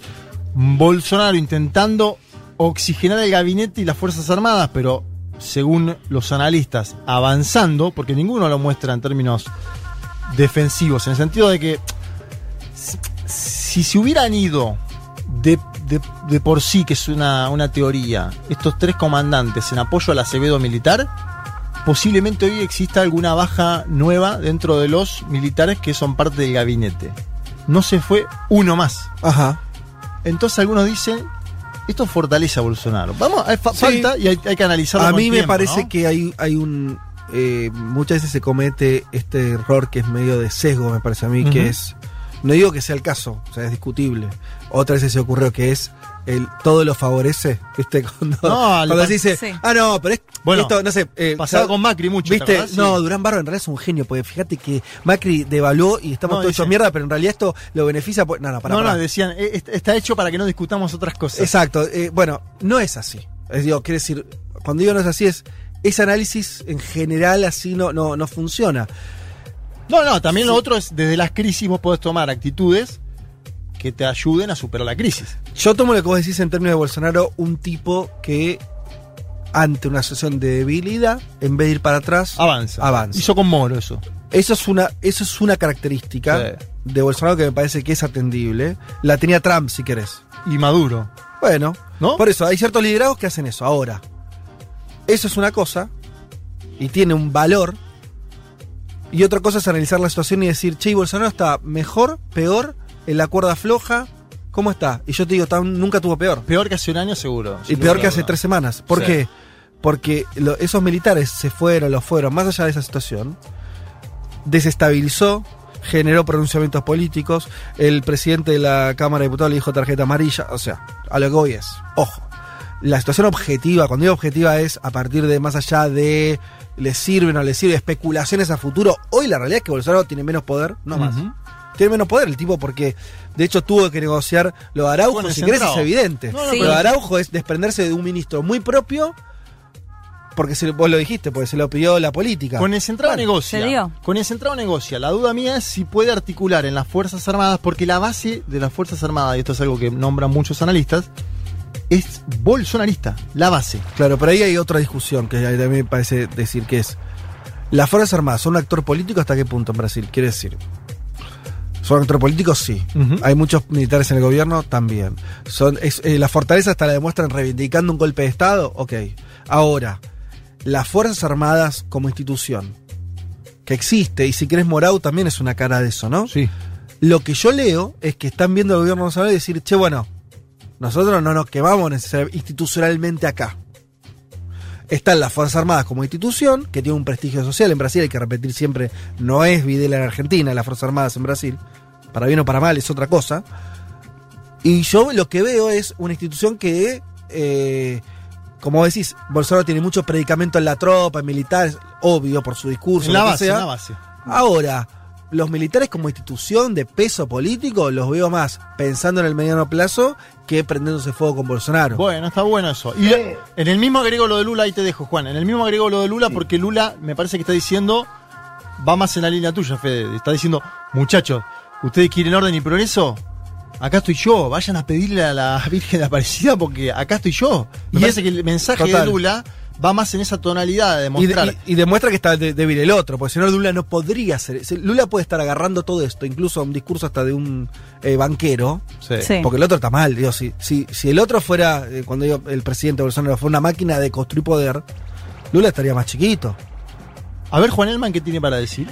No, a ver, eh, eh, estoy de acuerdo con lo que plantean ustedes. Eh, simplemente señalar algo que, que- que también creo que uno nota al leer las cosas que se dicen en la prensa de Brasil, que es, hay una opacidad en general respecto al ámbito militar.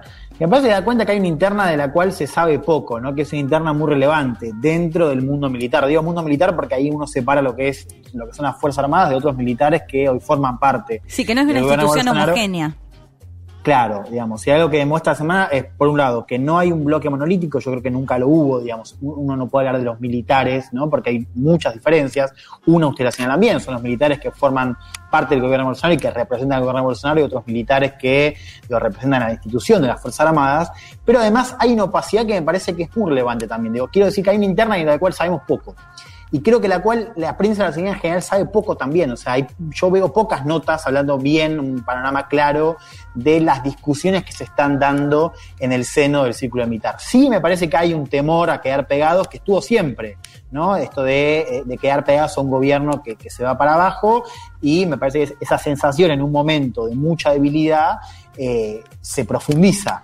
Pero digo que hay una interna del cual creo que sabemos poco y que es muy importante para ver qué está pasando dentro de ese mundo. Sí, y le agrego que de la interna con Moro también sabíamos poco. Porque yo no quiero suscribir a la teoría de que Bolsonaro está fuerte porque comparto con Fede que Bolsonaro está en un momento muy delicado. Ahora, entiendo que tiene una capacidad de sortear crisis, o al menos hasta el momento, que me hace acordar a otros liderazgos, ¿no? Por eso yo digo, no lo subestimaría. Obviamente es otra situación, porque no tiene 330.000 muertes, eh, no tenía cuando se fue Moro 330.000 muertes en su Sí. espalda, ayer me decía Bolsonaro. Pero digo, está ahí. Lo otro que agrego, eh, en base a lo que decía Juan sobre la interna militar, y volviendo a los apoyos de Lula a los empresarios o al pedido de apoyo de Lula a los empresarios, Lula volvió a hablar de Alencar y 2002. No, no, no, yo no quiero hacer futurología, pero para mí Lula está diciendo, muchachos, a todos estos que vos mencionás, a los empresarios, Mm. ¿quién quiere venir co- eh, conmigo en la vice? Sí, claro. ¿No? ¿Te, sumo algo? Sí. Te sumo algo para, para decir eso que, que vos decís recién, Juan, y que decía Fede al principio. Hoy salió una nota en el Financial Times. Les quiero leer al menos un fragmento muy chiquito. Es, es- es nota eh, larga, digamos. Es un panorama bastante amplio. Insisto, el Financial Times, digo, si hay algo que, de lo cual no podemos acusar al Financial Times es de, al menos no hablar por la élite económica. Dice, la élite empresarial del país, tradicionalmente hostil a Lula, empieza a creer que el ex líder sindical es el mal menor.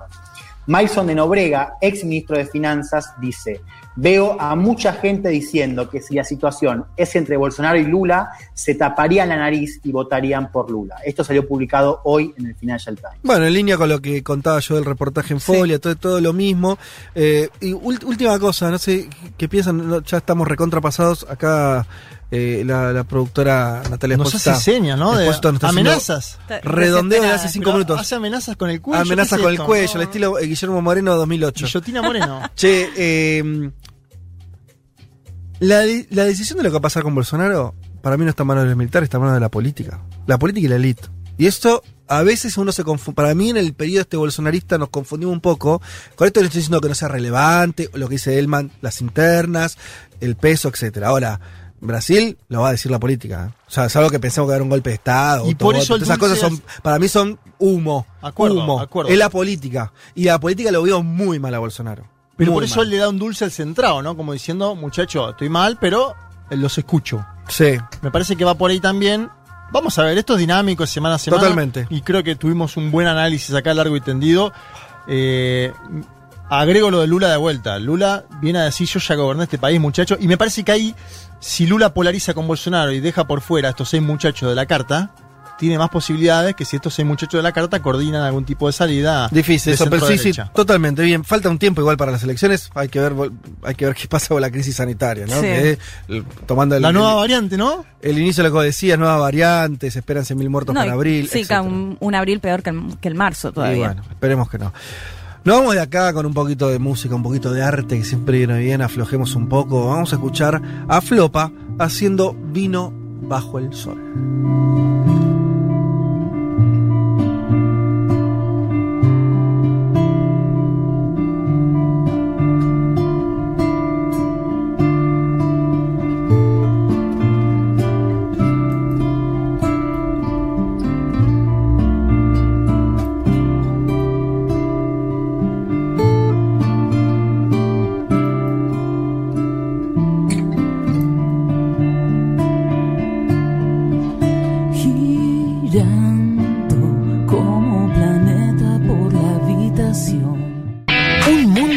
Sensaciones. Federico Vázquez, Juan Manuel Carg, Leticia Martínez y Juan Elman. Un programa sobre política internacional que no cree en teorías conspirativas. Bueno, casi.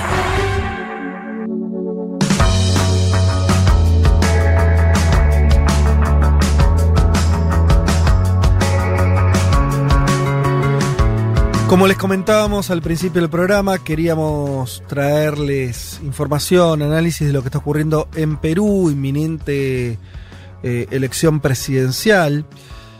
Y para eso estamos en comunicación con eh, Anaí Durán. Ella es coordinadora de Relaciones Internacionales del Movimiento Nuevo Perú, una de las fuerzas políticas que se presenta a estas elecciones. Y con ella vamos a, a charlar un poco del escenario electoral. Anaí, ¿qué tal? Te saluda Federico Vázquez desde Buenos Aires. Hola, buenos días, mucho gusto. Contenta de estar con ustedes. Bueno, eh, igualmente, sí, ya hemos charlado Varias eh, veces. anteriormente. Eh, sos nuestra, casi una corresponsal informal en Perú. Eh, Adonore. ¿Estás ahí en, en Lima? Estamos aquí en Lima ahora, sí. Bien, perfecto. Eh, contanos, falta muy poquito, días para, para la, la elección presidencial, contanos cómo está el panorama, cómo, cómo se dibuja. Nosotros desde acá lo que advertíamos como, como una situación muy particular, de la cual incluso me cuesta encontrar referencias, alguna debe haber, pero que es el nivel de fragmentación de la intención de voto que hay, donde los candidatos con mejor performance en las encuestas, hay que decir siempre esto, no alcanza ninguno el 20% de los votos, o sea, y, estamos hablando de, una cantidad importantísima de, candidatos en un pelotón eh, que, que, está entre los 8, 10 puntos y los 15. Eh, ¿Por qué pasa esto? ¿Cómo, cómo está ese escenario? Eh, sí, bueno, yo creo, eh, falta exactamente una semana. Estas son elecciones bastante atípicas en Perú, en general creo marcadas por la pandemia, ¿no? Por todo lo que ha sido este este año tan duro que, nos ha tocado, ¿no? Mucha desafección, mucho malestar de la gente, eh, que está mucho más empeñada en cómo sobrevivir a la crisis económica y sanitaria tan tremenda que estamos viviendo que quizá en, en, en quién vota, ¿no? En esa línea es que falta una semana y hay casi un 30% de gente que no ha definido todavía su voto, ¿no? Y el resto, como bien decías tú, se divide en candidatos pequeños, ¿no? Mm. Que no ninguno supera el 15% ahora.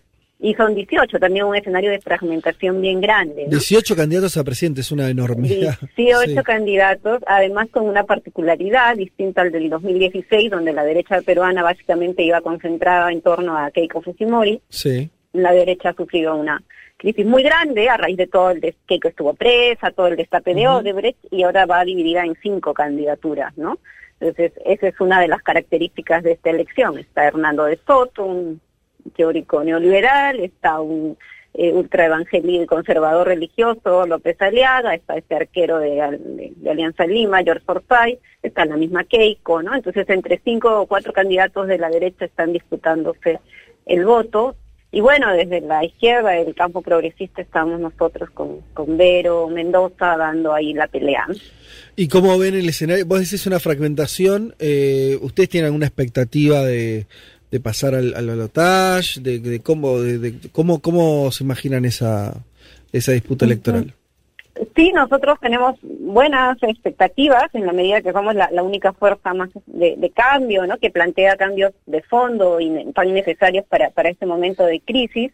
Ahorita, la, hoy día salieron encuestas, la mayoría de un empate técnico entre primer y segundo lugar, ¿no? Una diferencia muy pequeñita de eh, dos o puntos porcentuales como máximo entre un candidato y otro, entre por lo menos en los cuatro primeros, entre los que se cuenta Vero, ¿no? El, el IEP la pone, eh, Ipsos, por ejemplo, esta encuestadora la pone segunda en intención de voto.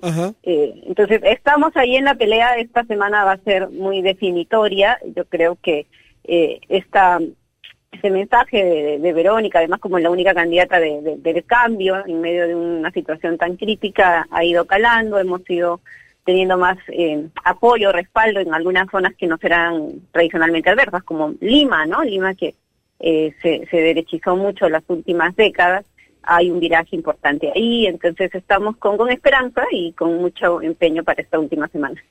Anaí, te saluda Juan Manuel Carre. Te pregunto por un candidato puntual que estuve viendo en las encuestas que ha crecido, que es un veterano economista llamado Hernando de Soto, que explicaría el crecimiento de De Soto de Avanza País. Y por otro lado, algo que siempre le sucede a ustedes, a Nuevo Perú, a medida que se acercan las elecciones, que es eh, etiquetarlos con Nicolás Maduro Moros, el presidente de Venezuela, ¿no? Esta, uh -huh. Esto que sucede siempre que se acercan las elecciones y que también ha pasado esta semana a partir de alguna declaración de Verónica Mendoza en torno a el Grupo de Lima, la necesaria interlocución que tiene que haber eh, uh -huh. en Venezuela pa para solucionar la crisis. ¿Cuánto le pega a ustedes eso? Y si explican algo o no, ese etiquetamiento, el crecimiento de algunas variantes más conservadoras en el Perú. Eh, sí, lo primero sobre Hernando de Soto, efectivamente yo creo que es una de las cartas que la derecha peruana está moviendo, ¿no? Al caer en crisis Keiko, que concentraba todo su apoyo, pues este señor ha aparecido ahí como solvente, ¿no? Un poco repitiendo el fenómeno PPK, que también era un señor de 80 años o 79 años, que se vendía como pues con mucha experiencia en gestión, en asesoría, en manejo económico, ¿no? Ya vimos el desastre que fue PPK, esperamos que no se repita ahora eh, con, con De Soto, pero efectivamente creo que se vende bien esa imagen de hombre mayor con experiencia y que cae en cierto público que ahora está buscando desde el espectro de derecha por quién votar, ¿no? Ya que Keiko no tiene la misma fuerza. Lo vemos un poco así. Y sobre lo que planteas de la contracampaña, efectivamente, aquí estamos acostumbrados a tres ejes de contracampaña muy fuertes. El primero, que ya es un clásico en Perú frente a la izquierda, es el terruqueo, ¿no? Eh, fake news, flyers, en fin. Una Perdón, ¿cómo es la palabra? ¿Cómo es la palabra? terruqueo. Porque Terruqueo. nos, nos asocian con el terrorismo de Ajá, Sendero Luminoso, bien. ¿no? Entonces, es poner eh, a Verónica cargada con una foto con Abimael Guzmán, una serie de fakes que circulan, ¿no? Eh, que dijo tal cosa, que no dijo lo otro, en fin, es, ese es un ya un, un clásico instalado en el repertorio de la derecha electoral. Siempre el fantasma de. Guzmán. Ajá. Ese es uno, el otro efectivamente es Venezuela y creo que eso se comparte con distintos países de América Latina, que vamos a hacer la nueva Venezuela, agravado también por la migración venezolana aquí en Perú, hay 800 mil venezolanos, ¿no? Que, que es una situación muy, muy, muy- grave porque es una, migración muy popular que está en una situación también de desprotección bien grande. Entonces efectivamente asocian que eh, Maduro, chavismo, ¿no? Ese, eje. Y el último que apareció muy fuerte y que nos recuerda mucho a las elecciones en Brasil y a lo de Colombia en el acuerdo de paz es la ideología de género, ¿no?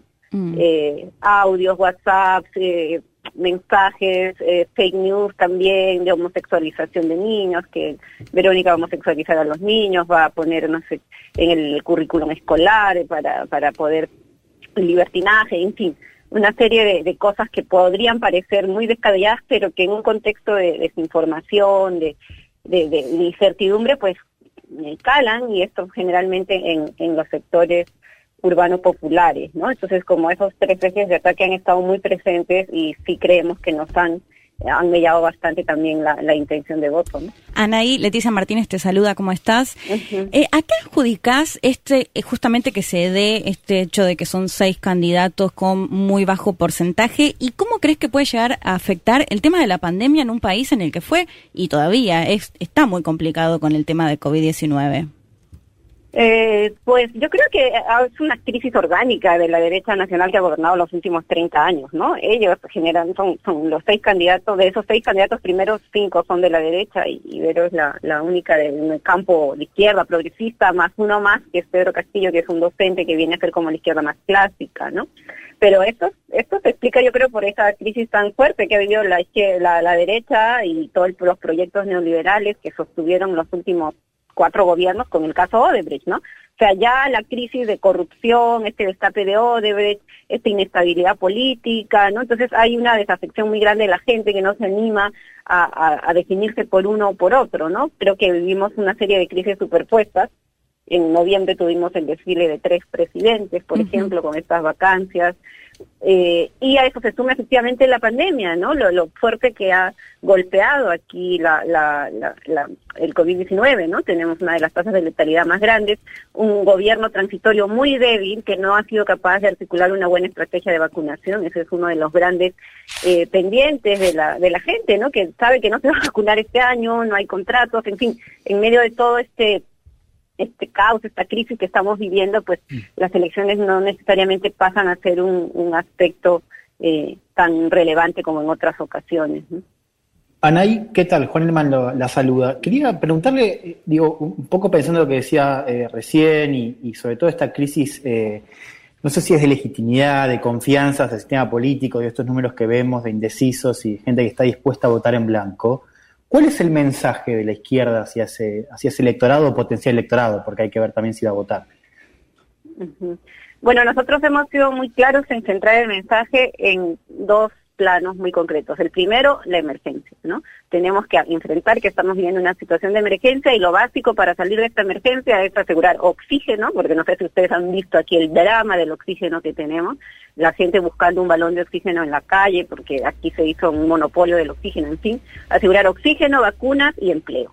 Ese es el plano principal para los primeros meses de gobierno. Hemos tratado de afirmar ahí cómo vamos a reactivar la economía con generación de empleo, con este, con inversión pública, ¿no? Tratando de hablar de este- estos temas tan, tan concretos porque de verdad en la emergencia lo que más aspira a la gente ahorita es una luz a través de, la vacuna y a través de volver a recuperar algo de los 3 millones de empleos que se han perdido en el país, ¿no?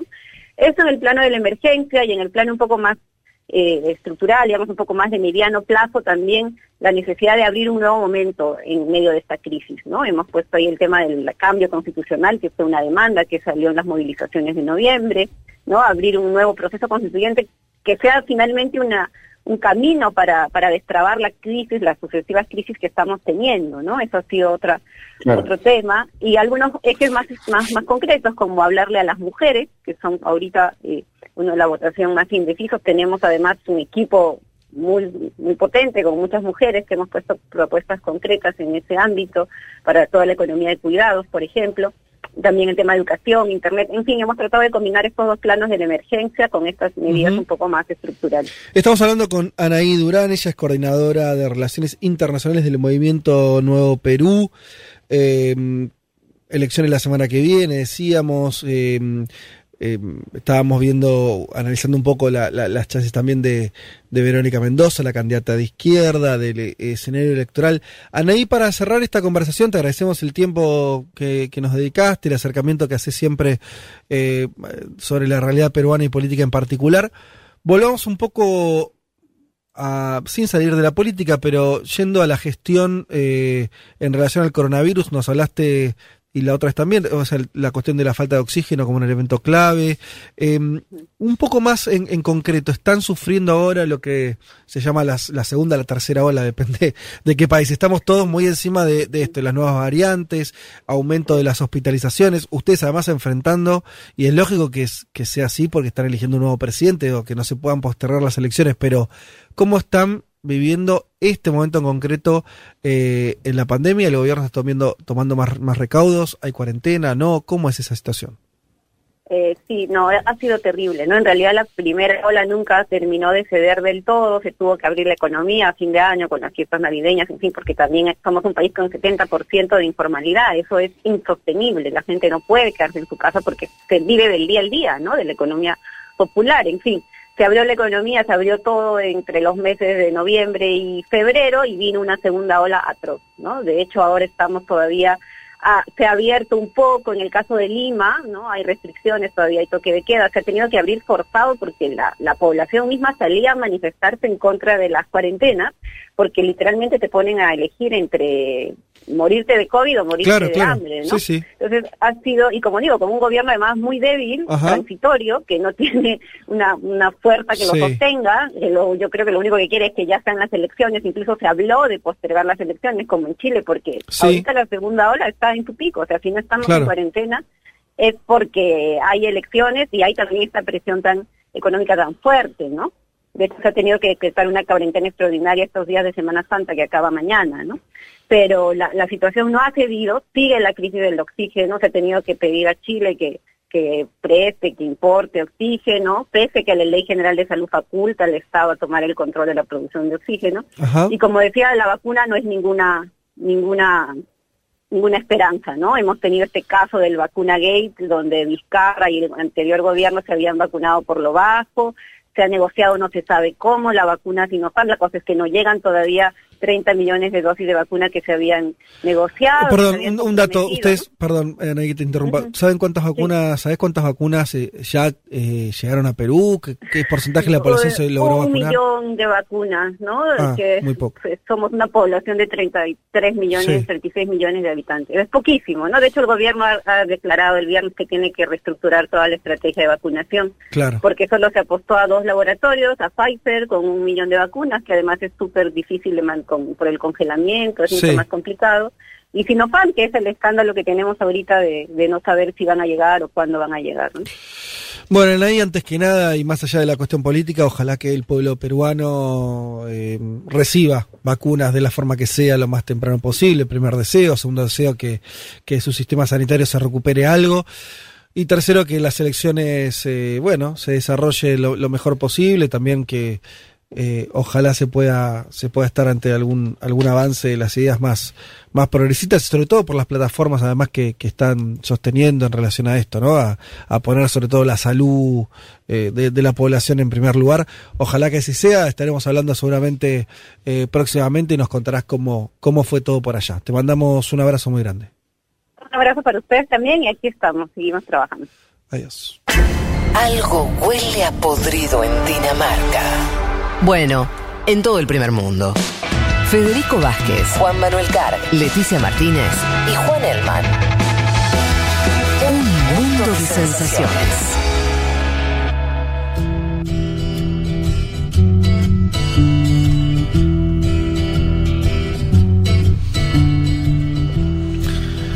Bueno, menos mal que no se graba las tandas, ¿no?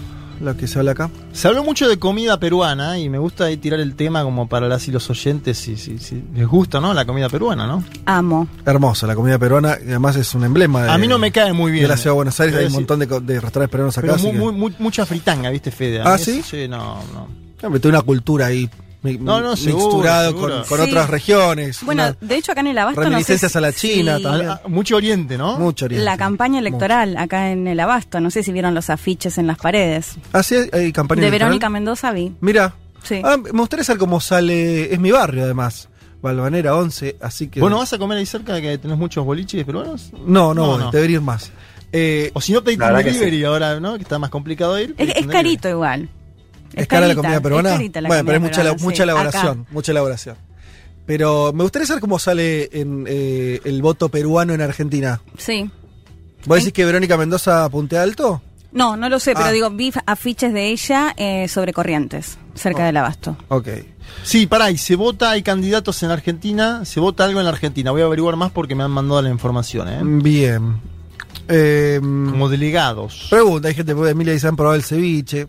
He tenido, Ah, sí. he Sí, tenido- Además, Leti, perdón, la rivalidad entre el ceviche peruano y chileno Ah, toda ¿sí? la vida ¿Quién gana? peruano. ¿Por qué? El, el peruano tiene más cositas, me Mm. encanta. El, ¿Cómo el chile es más, el chileno es más simple, digamos, tiene menos ingredientes.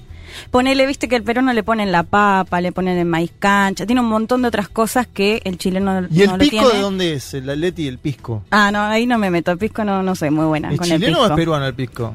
Claro, es, Y bueno, es otra la región. rivalidad, sí. Es de la región, muy rico. Yo probé Pero el ¿cuál es el mejor? rico. Te digo, como, si yo te digo vinos, no me queda la- Sí. no me cabe la menor duda que los vinos mendocinos y sanjuaninos son mejores que los de Chile, pero pregunto No sobre sé, el pisco. ¿eh? No, son muy ricos los vinos en Chile también. Chile, Chile eh, me parece que levantó Muchacho, muchísimo. tengo puesta ¿eh? la camiseta de la selección. No, está muy bien.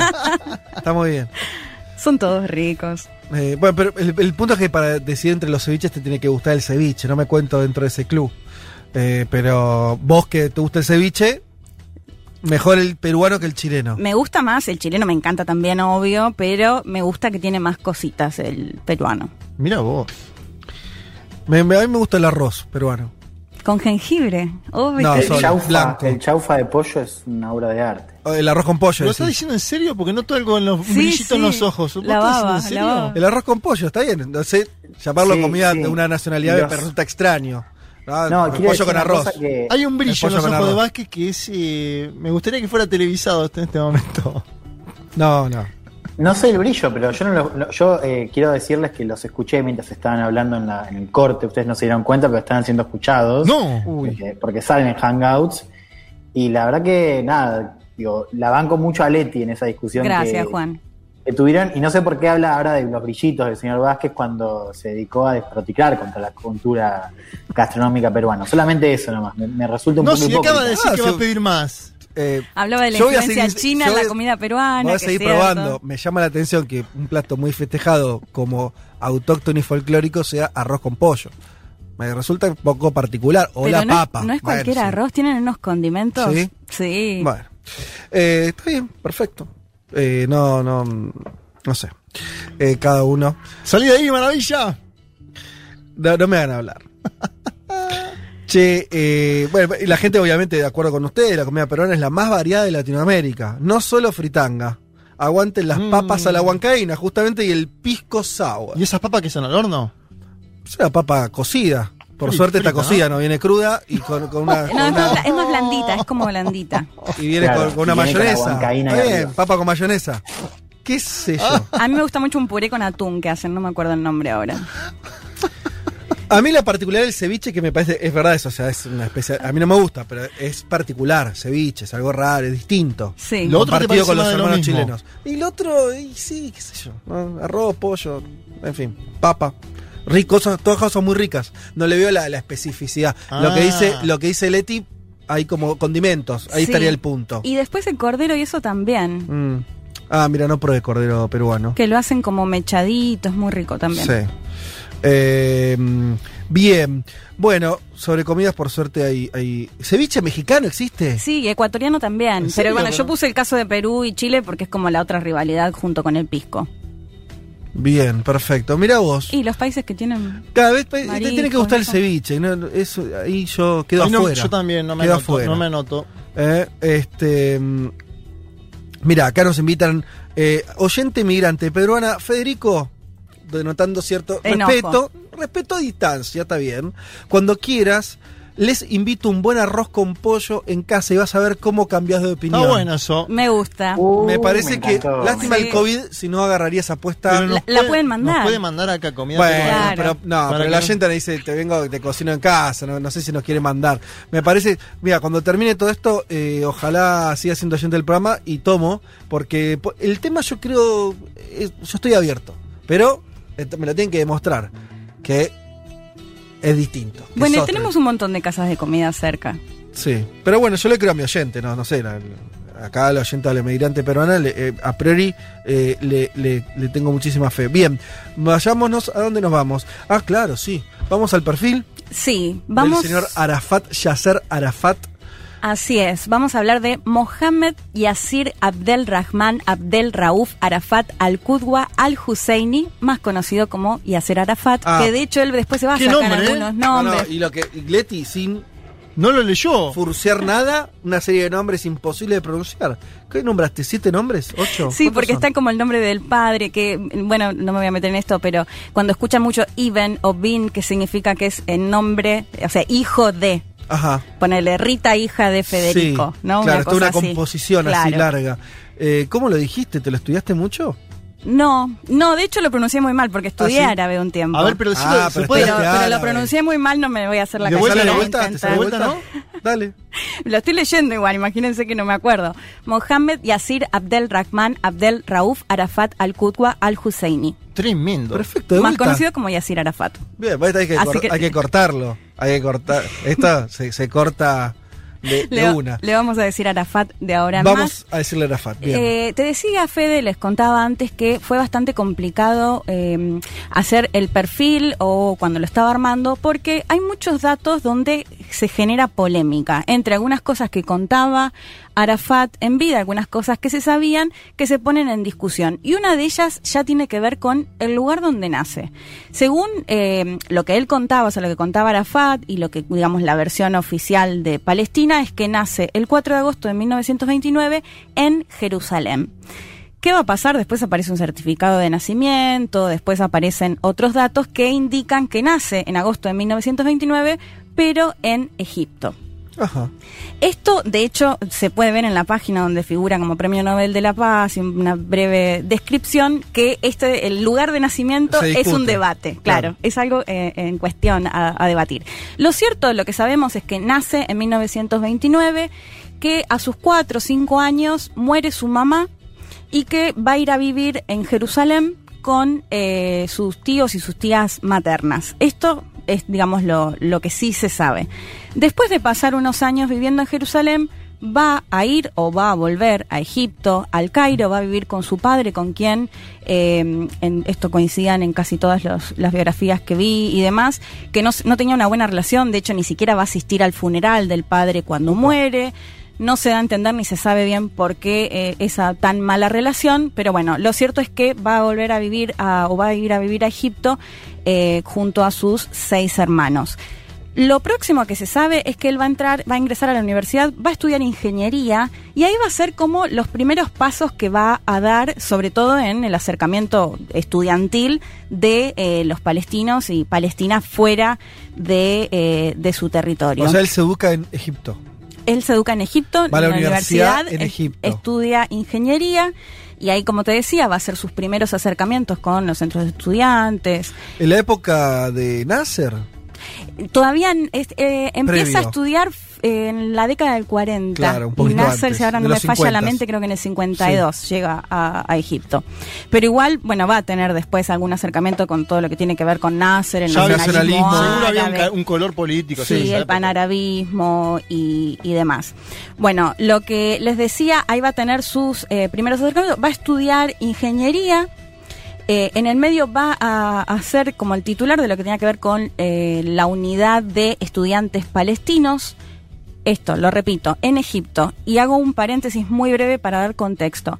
En el 48, 1948, se crea el Estado de Israel, que es lo que va a generar esta guerra entre Israel y los países eh, vecinos árabes. Eh, y se va a conocer ahí o va a iniciar lo que se conoce como Nakba, que es el momento en el que los palestinos y palestinas miles huyen de, eh, de sus territorios, que es de hecho al día de hoy lo que piden es que ya hijos, hijas que nacieron fuera de este territorio puedan volver a Palestina. Pero previo a todo eso, cuando Palestina era eh, mandato británico, también había muchos ataques, actos de violencia y demás eh, con esto quiero decir que no es que solo huyen o empezaron a huir en el 48, sino que previo a todo esto se daba. Por eso digo, lo enmarco más en este caso, porque Arafat va a hacer referencia muchas veces a la cuestión de refugiado o el hecho de volver a Palestina, que a lo que voy es que la fecha no necesariamente tiene que ser en el 48, ¿no? Lo que va a pasar con Arafat es que él va a intentar eh, combatir en esta guerra del 48 y no lo va a poder hacer. Va a volver a, Egipto, en el 50 se gradúa, termina la, la carrera de ingeniería y se va a vivir a Kuwait, donde va a trabajar como ingeniero y como según él cuenta va, va a ganar bien, ¿no? Va a estar bien económicamente. Venía de una familia humilde o con bajos recursos y lo que va a plantear ahí es que eh, él decide dejar su vida cómoda como ingeniero, viviendo en Kuwait, haciendo plata, para volver a Egipto por la causa palestina, ¿no? Esto como, bueno, eh, estas son las cuestiones que algunos dicen, bueno, lo, lo agrandó un poquito, ¿no? El currículum, no ganaba también en Kuwait, digo, Sí. de esto vamos a encontrar. Bueno, pero no estaba, eh, Eh, no, no hacía política, estaba eh, haciendo una vida privada, personal, una carrera, etcétera, más allá de cómo le iba. Claro, o sea, en, en Kuwait no, sí, lo interesante es que el kufilla o kufiye, que es el pañuelo este tan característico, sí, se cree que lo va a adquirir ahí en Kuwait Ah, eh, y, y que bueno, que después lo va a usar, de hecho va a ser lo Se convirtió en el característico. símbolo palestino por excelencia. Total- de hecho es el pañuelo palestino para nosotros. Claro, total. Eh, bueno, y en, a fines de la década del 50, en el 58, todo esto en, en su paso sobre todo como estudiantil y como presidente de, les decía, la Unión esta de Palestinos, él se va a plantear un poco al margen de lo que ya tenía que ver con nacionalismo árabe o incluso lo más religioso, va a intentar desenmarcarse de todo eso y plantearse como soy el representante de los palestinos bueno, en este caso fuera de Palestina, en este caso en Egipto. En, 58, en el 58 directamente va a fundar su partido, que va a ser Al-Fatah, que va a ser el que está actualmente, digamos, ¿no? El que va a durar eh, en las décadas siguientes.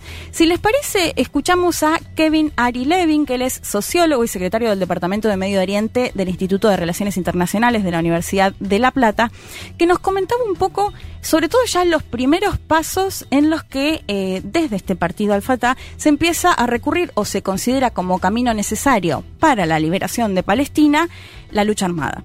Nos contaba un poco esto, eh, porque lo que planteaba Arafat también es, eh, sabemos y lo hemos comentado en otras columnas, que los países árabes y no árabes como Turquía o Irán, si hubo algo que siempre los unió, tuvo que ver la causa palestina, ¿no? Como que siempre la postura en ese sentido los unificaba.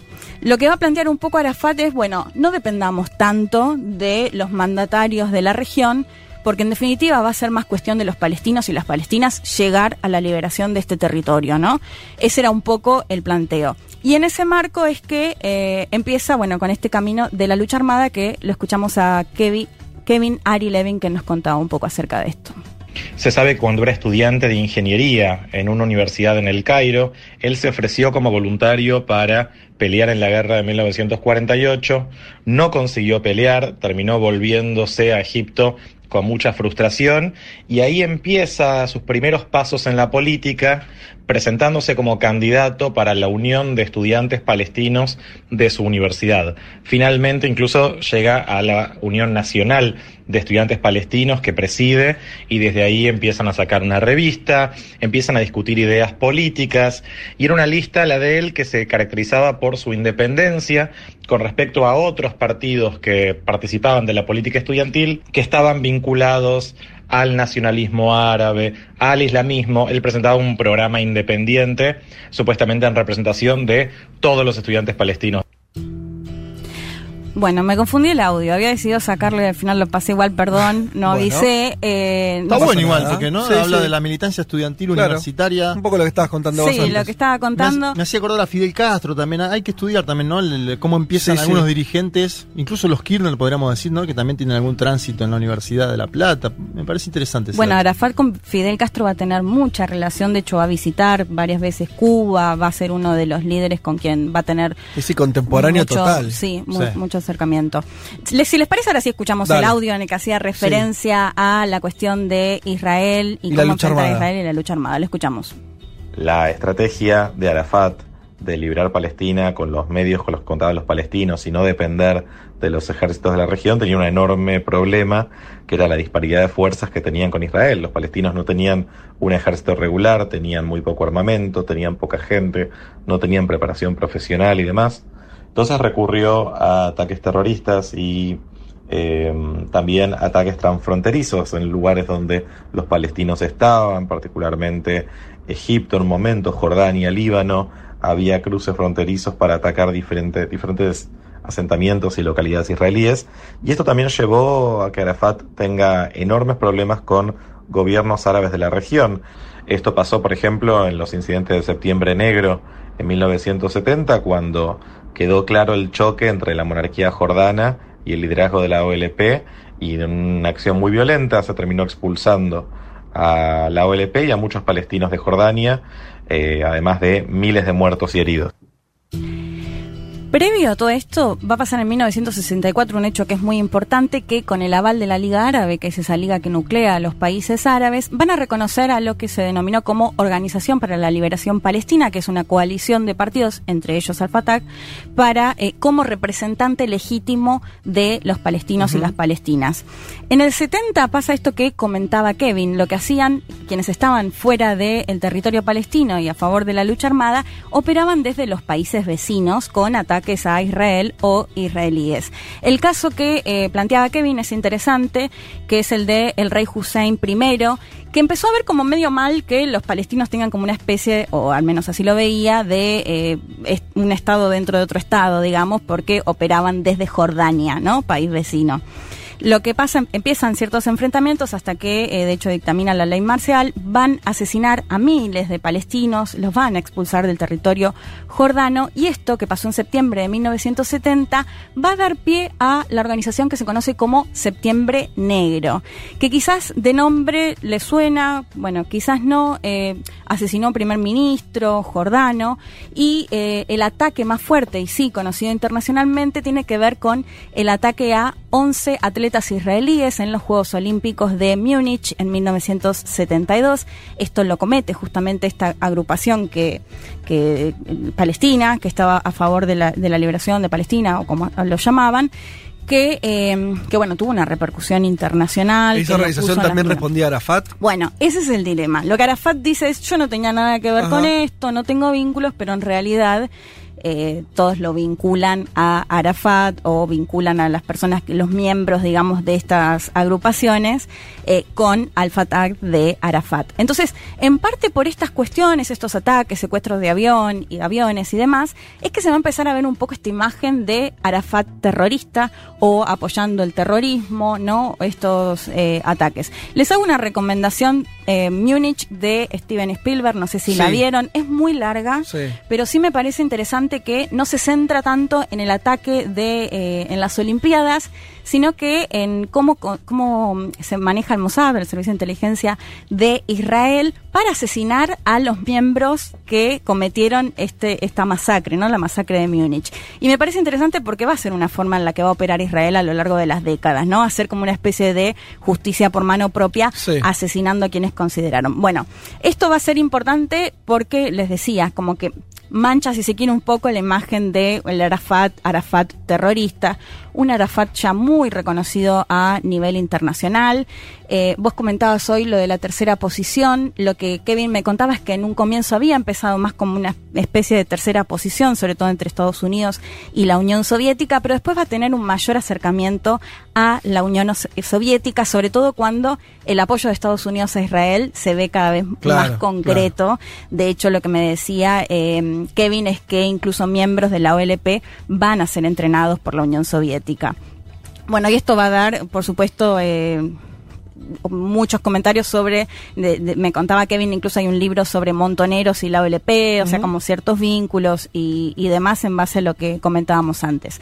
En todo este contexto, eh, Arafat es un personaje que salía en las revistas, de, en la revista Time, o sea, muchas veces se había vuelto un personaje realmente muy conocido y en ese contexto, en 1974 pasa otro hecho clave que tiene que ver con que la ONU reconoce a la OLP como también el representante legítimo y va a ser la primera vez que un mandatario de un- una organización, en realidad, que no es Estado, va a dar un discurso en las sesiones de, de la ONU, ¿no? Esas sesiones que vemos. En 1974 va a llegar con su pañuelo, con sus anteojos, Vestido de verde oliva. un rockstar, sí. Y va a dar su gran discurso, un discurso muy histórico en el que planteaba, tengo una rama de oliva en una mano y el arma del combatiente en la otra. No dejen que la rama de olivo caiga de mi mano, Mm. ¿no? En referencia haciendo un pedido o diciéndole a la comunidad internacional, bueno, si ustedes no apoyan la causa palestina, todo bien con la paz, todo bien Sí. con las negociaciones, pero acá tengo el arma, ¿no? Acá está el arma de- del combatiente. En los 80 lo que empieza a pasar es eh, un hecho también importante, es que lo recibe el presidente español Adolfo Suárez en 1981, o sea, esto es visto como un apoyo ya de algunos mandatarios eh, europeos. La España posfranquista, no la de Suárez. Exacto. Y los 80 van a estar marcados por lo que les comentaba antes de eh, lo que había pasado en Jordania. Lo que va a pasar es con la guerra en Líbano, o sea, la invasión de Israel al sur eh, libanés en el 82, la masacre de Sabra y Shetila, que también es cuando asesinan a miles de eh, palestinos y palestinas en un campo de refugiados. De hecho, ahí también les recomiendo muchísimo Vals con Bashir de Ari Folman, no sé si la vieron, pero es una película animada. No. Bueno, es muy buena. eh, ¿Cómo se llama? Vals con Bashir. Ajá. Y la dirección es de Ari Folman, es una peli animada que cuenta todo, eh, todo cómo se dio la masacre, sí. Eh, realmente es muy, muy buena. Bueno, para entender este contexto, en el 80 Arafat y, y la OLP o la base que tenían en Líbano se tiene que ir y lo hace, se va a Túnez. Es decir, que empiezan a eh, dar direcciones desde Túnez. Un poco quizás pierde también el protagonismo ya un poco más eh, alejado, si se quiere.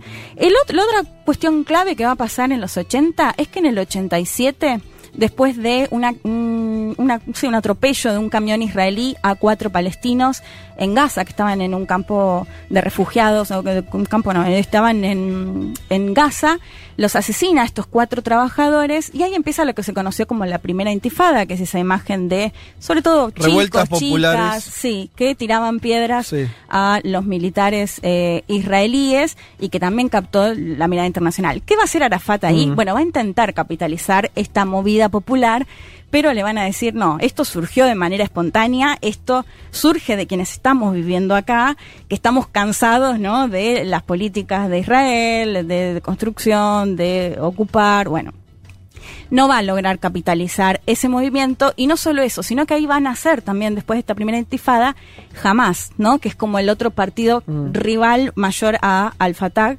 y que va a surgir criticándolo un poco un supuesto ablandamiento de Mm. Arafat en ese discurso de la lucha armada en el que ya empezaba a hacer este giro más eh, diplomático. Lo que le va a empezar a decir es que Arafat empezó a ceder Eh, y bueno, y se va a posicionar como el, digamos, la postura más extrema y además religiosa, que eso es algo importante a diferenciar con lo que tuvo que ver con, o lo que tiene que ver con la OLP. Ya en, min- en la década del 90, 1991, se dan los diálogos de Madrid. Eh, ahí también hay como algo que, es, es- muy cuestionado Arafat, porque en los 90, ¿se acuerdan que Irak, la Irak de Saddam Hussein, invade eh, Kuwait, que es lo que lleva a la guerra del Golfo, esta coalición de Estados Unidos con más de 30 países? Arafat va a apoyar a Saddam Hussein. Y esto va a estar muy mal visto y va a ser muy criticado por los otros países que incluso fueron parte de esta coalición para que Saddam Hussein se retire, de hecho se tiene que terminar. ¿qué coalición? Perdón, me perdí. En el 90, Saddam Hussein invade Kuwait. Sí, sí. En el 91 se forma una coalición de Estados Unidos con más de 30 ah, países. por la coalición de Estados Unidos. Claro, de la guerra del Ah, Golfo, bueno. lo que se conoce Ah, sí. como guerra del Golfo. No, no, entendí. La crítica fue vino de parte de la coalición de Estados Unidos. Sí, no, y de países del Golfo, países de la región Mm. que apoyaron, o sea, que estaban en contra de Saddam Hussein, y que ya, Yasir Arafat lo que va a hacer es apoyar a Saddam Hussein. Mm. Digo, y esto también va a ser para él un golpe, sobre todo en, en la región, porque si bien él tenía esa postura de somos los palestinos y las palestinas, la realidad es que la causa y muchas de las cuestiones es por el financiamiento, sobre todo de los países del Golfo. Digo, Claro. sin, lo- sin ese financiamiento sería muchísimo más Bueno, complicado. pero además Arafat compartía con Hussein muchas cosas, ¿eh? Sí, con Saddam Hussein, sí. Claro, o sea, el, el nacionalismo árabe los hermanaba. eh, hay un proyecto político que era similar. Yo no me parece raro eso, esa, esa alianza. Bueno, pero hay otros que le soltaron la mano en ese contexto y eh, Arafat se mantuvo apoyando a Saddam Hussein en esta invasión Claro. de Kuwait que muchos eh, vecinos habían cuestionado. Si les parece, volvemos a escuchar a Kevin Ari Levin, que nos contaba cómo se da este giro de la lucha armada en los 80, eh, cómo se da ese giro a la diplomacia. Lo escuchamos. Arafat llegó a la cima de la política palestina como líder de un grupo revolucionario. Y en los años 80 empezó a hablar cada vez más de la necesidad de la diplomacia, de dejar las armas. Y esta actitud que tenía que ver también con un nuevo orden internacional que se abría hacia el final de la Guerra Fría y la necesidad de Estados Unidos de acordar la paz entre israelíes y palestinos, llevó eventualmente a los acuerdos de Oslo, que establecían un mapa para las negociaciones que supuestamente iban a llevar a la creación de un Estado palestino o al menos una entidad autónoma. El resultado de esas negociaciones, pensándolas en el 2021, fueron muy decepcionantes para los palestinos y hay quienes culpan a Arafat por haber renunciado demasiado ante los israelíes a cambio de promesas que no se iban a cumplir sin ningún tipo de mecanismo real para hacerlas cumplir. Bueno, lo que nos contaba Kevin, ¿no? Ya sin la Unión Soviética, lo que hace Estados Unidos es encontrar el momento para decir, bueno, yo voy a liderar las negociaciones entre Israel y Palestina, algo que todavía seguimos viendo hoy, lo vimos con Donald Trump eh, y demás. Y lo que logra es que en el 93 se firme este acuerdo, los acuerdos de Oslo, que es esa imagen que seguramente vieron de Bill Clinton, Clinton, Yasir claro. Arafat, Yitzhak Rabin, que de hecho hemos hablado de Rabin porque después de estos acuerdos va a ser asesinado justamente por un israelí que se oponía a, a esta negociación con eh, los palestinos y las palestinas. Esto va a ser en el, en el 93, en el 94 de hecho van a recibir el Premio Nobel de la Paz por este acuerdo. Y lo que comentaba Kevin es que muchos eh, palestinos o palestinas van a ver que eh, Arafat se dio demasiado, porque lo que establecía en parte este acuerdo era, por un lado, que se, creaba la Autoridad Nacional Palestina, que sería como la, la- la entidad administrativa. Ya desde, desde hace unos años, en realidad, se habla de Estado de Palestina, más allá de que no tenga las mismas características que eh, estados. Y sobre todo que Israel empezaba a reconocer a la OLP como un representante. Hasta ese momento lo consideraba un grupo terrorista, un No, claro. partido terrorista. Y Arafat fue presidente de eso. Y él fue presidente, despu- después de esto pasa a ser presidente de la Autoridad Nacional Palestina. Es claro el logro del tipo. O sea, el tipo logró desde un grupo guerrillero marginal convertirse en una autoridad reconocida por Naciones Unidas, por Israel. Y con un edificio, después se lo bombardearon 50 Sí, en veces. pero Ramallah.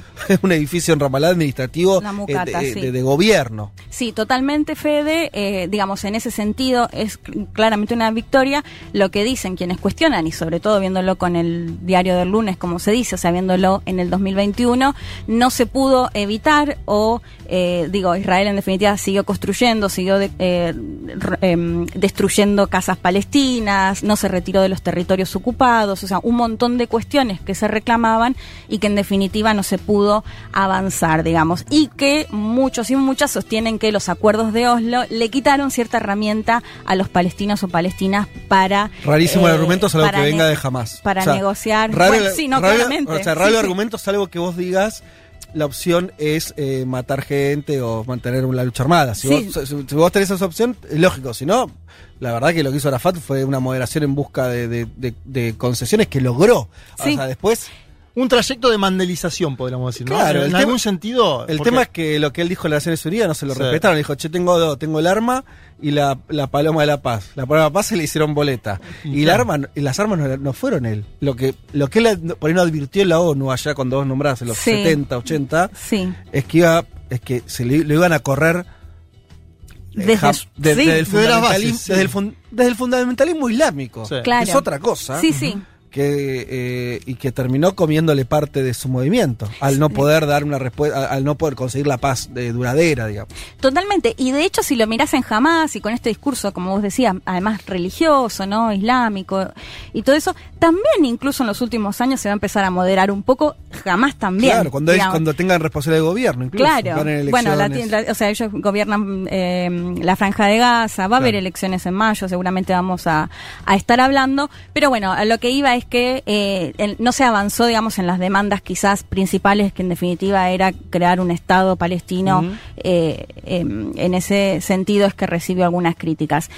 Te decía, él va a ser el presidente eh, de la Autoridad Nacional Palestina hasta el 2004, vos lo comentabas en su sede en Ramallah, va a ser incluso, eh, va a recibir como una especie de eh, prisión domiciliaria, acusado por los casos, por algunos casos relacionados a ataques terroristas, y va a morir el 11 de noviembre de 2004 a los 75 años, es trasladado a Francia, muere en el hospital militar Percy. Lo que van a decir al principio es que murió por un ACV, por un, bueno, sí, una, eh, cerebrovascular, una, eh, sí, Sí. no, me sale. Ujú. Eh, bueno, Un lo que se va con una- un accidente cerebrovascular.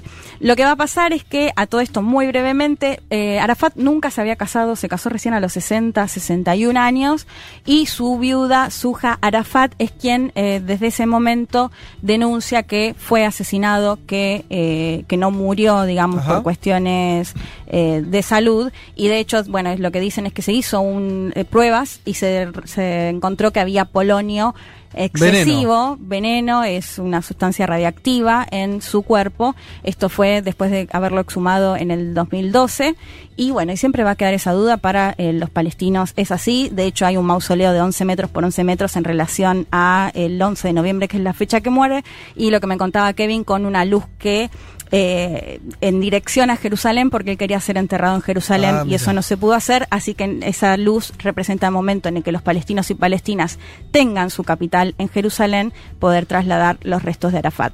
bueno excelente el perfil interesante ¿eh? figura trascendental del siglo XX Yasser Arafat por Leti Martínez Tres horas recorriendo todos los rincones del planeta. Todos los rincones del planeta. Vázquez, Elman, Martínez, Carg. Un mundo de sensaciones. ¿Se acuerdan ustedes que la semana pasada nos habíamos eh, pasado de comunistas? O, o quién usted, habla. usted. Como- me dejan solo, qué manga de cagones. No, no, está bien. Che, Por eh, eso te mandaron después publicaciones, eh, a- a lo- no toda la semana. Te mandaron a Jacobin, cosas de Luxemburgo acá, fíjate. Ah, mira, a ver. ¿Querés? No lo, no lo vi eso. Ahora, ahora. Bueno. Se escuchó un todo. desastre. Sí. Y bueno, Cartas de amor de Rosa Luxemburgo. Mira vos, editado por la Fundación Rosa Luxemburgo. Bien. Ah, mira qué lindo. Vamos a te leer. escucharon y dijeron a este Va pibe, por acá. vamos a sumarlo. Che, eh, no, eh, quedó afuera la semana pasada la canción del mundo de Palo 30. Eh, volvemos a eso, a, a esto, retomamos esta carta de Pablo que dice el faro de, América Latina. Bueno, tiene que ver con lo que contaba Leti sobre Arafat también de alguna manera. Eso decían los movimientos guerrilleros en América Latina cuando hablaban de Cuba. Sigue siendo los de otro lugar, dice Pablo, ya que Cuba espera administrar su vacuna experimental contra el COVID-19 a casi toda la población de la capital antes de fines de mayo. Ustedes saben las, las pruebas Soberana 2 y Abdala, las dos vacunas que más están funcionando avanzadas ya en fase 3 en Cuba, están siendo probadas en la población, una parte de la población Si tienen éxito tanto la Soberana 2 como la Abdala, van a ser las primeras vacunas integralmente desarrolladas por un país de América Latina. Dice Pablo, la música cubana tiene tal entidad que aunque encuentre similitudes o influencias en otras bandas del continente, no hay música cubana sin cubanos. Hoy vamos a hablar de una de ellas, de La novia del feeling, ese era su apodo, de la cantante de boleros Omara Portuondo.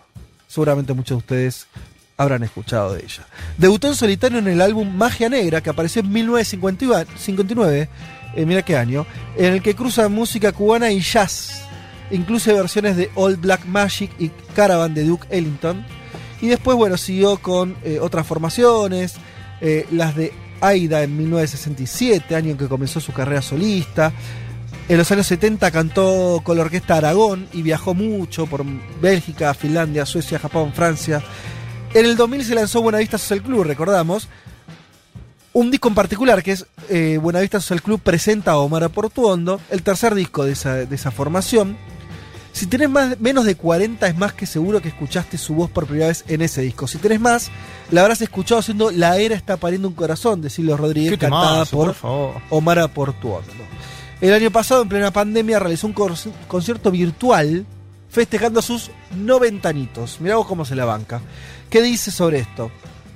Escuchamos a Omara diciendo, en estos meses la música cubana está sufriendo muchísimo debido a la pandemia, las nuevas voces femeninas tienen mucha fuerza, aunque la situación es diferente a la de mi época, porque no existen lugares para trabajar, ni el fuerte desarrollo cultural que había entonces. La actividad se ha adaptado a los tiempos, pero hoy no contamos con los espacios que teníamos antes. El domingo pasado, el anterior, hace dos domingos, Pablo nos hablaba de Leonard Cohen, que se alejó de la política y prefiere no inmiscuirse después de, eh, un eh, desamor que tuvo con Cuba en su momento. En cambio, Omara dice lo siguiente, es cierto que no me gusta hablar de política, pero lo que puedo decir es que fueron momentos de cambio para mejorar el pueblo cubano bajo la dirección de Fidel, con sus altibajos como en todo, ya que era una revolución que empezaba a formarse en Cuba. Por supuesto, eh, pero supuso muchas transformaciones sociales y logros en los ámbitos de la educación, la medicina y la cultura. Esto dice Omara Portuondo. Vamos a escuchar Lo que me queda por vivir. ¿Qué dice en un momento la canción? ¿Cuánto me queda? Ya no sé. Ni me interesa descubrirlo. Si es mucho o poco, no lo sé. Solo me importa que ahora hallé lo que era todo mi delirio. Entonces así, lo que me queda por oír de Omar Portuondo.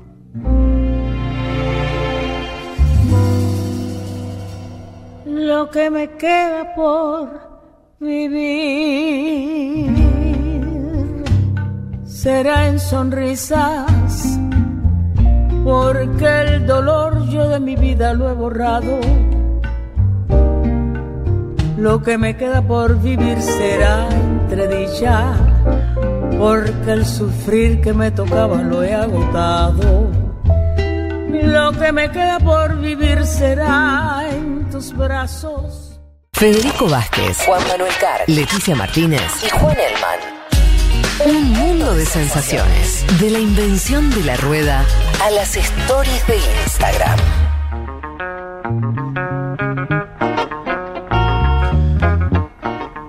Leemos que llegó un nuevo avión de aerolíneas argentinas con medio millón de dosis de Sputnik V. Bueno, bien.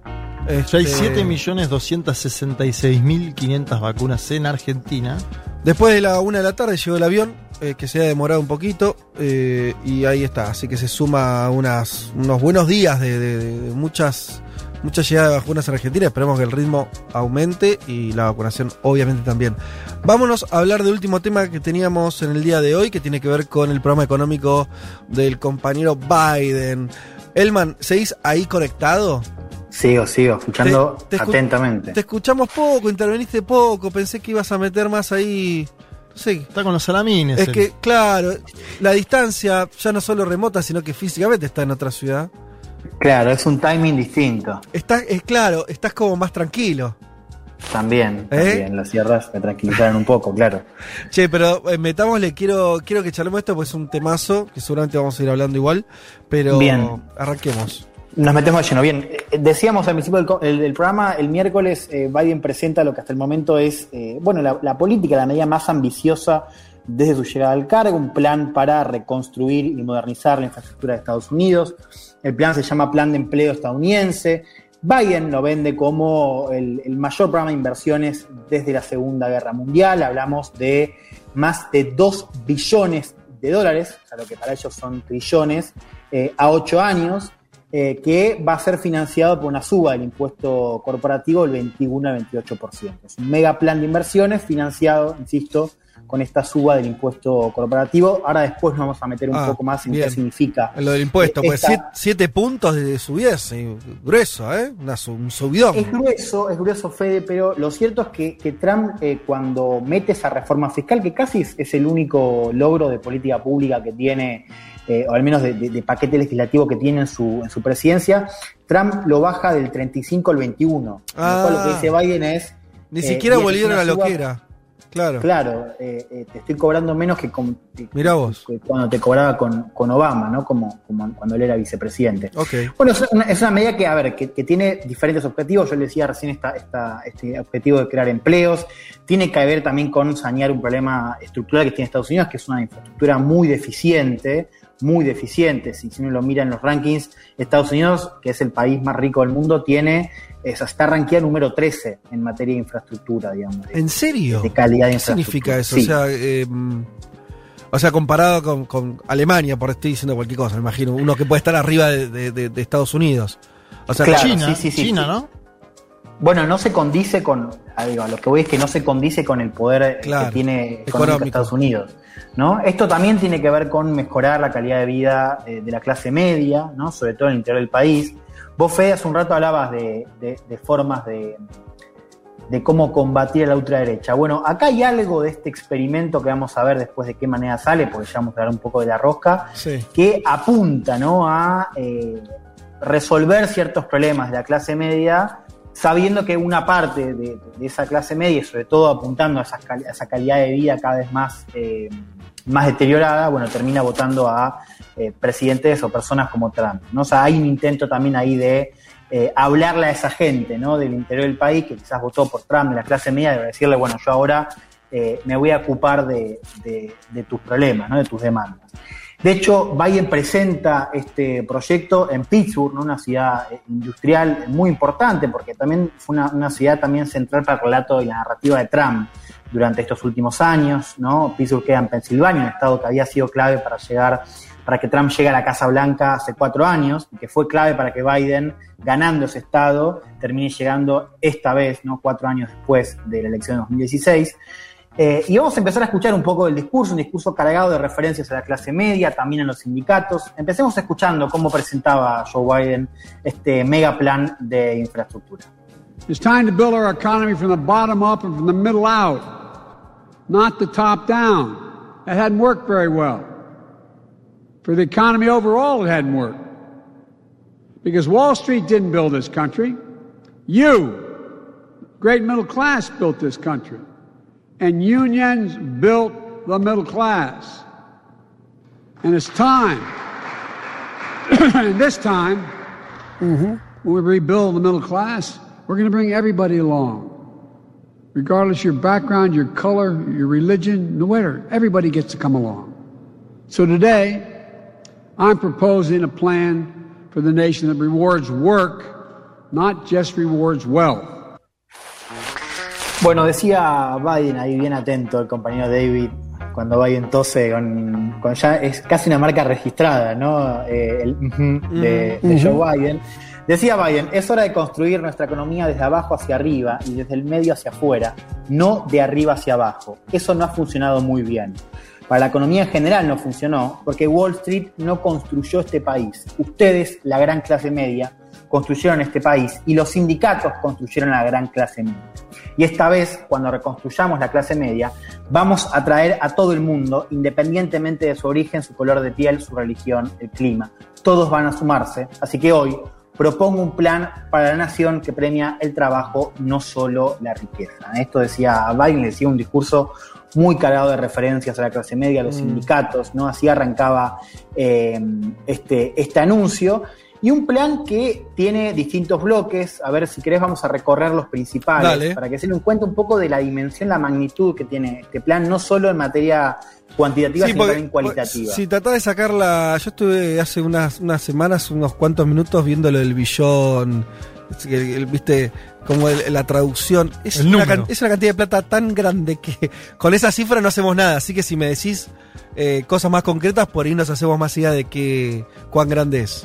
Bueno, eh, a ver, empecemos con el primer bloque que es transporte. Y acá te digo el monto y después si querés te digo en qué se va a traducir. O sea, el monto es 620 mil millones de dólares. Ajá. Y acá hablamos de modernizar 32 mil kilómetros de rutas y autopistas, Bien. arreglar 10 mil puentes en todo el país, mejorar también aeropuertos y ferrocarriles, duplica lo que es el presupuesto para transporte público, ¿no? Y eh, tiene pensado, digamos, contemplado en ese, en ese capítulo de transporte, una inversión muy fuerte, son 170 mil millones, para lo que es la transición a autos eléctricos. ¿no? O sea, el plan contempla lo que es eh, la construcción de estaciones de recargas de, de autos y eh, eh, otorga créditos a consumidores para que compren vehículos eléctricos. Que en Estados No. Unidos ya arrancó ese consumo más, ya no es experimental que hace, ¿no? Veíamos lo- esos videitos de ah, el auto solo. En Estados Unidos hay eh, el auto que funciona eléctrico. En Estados Unidos hay un mercado, pero es muy chiquito. Y es por falta de infraestructura.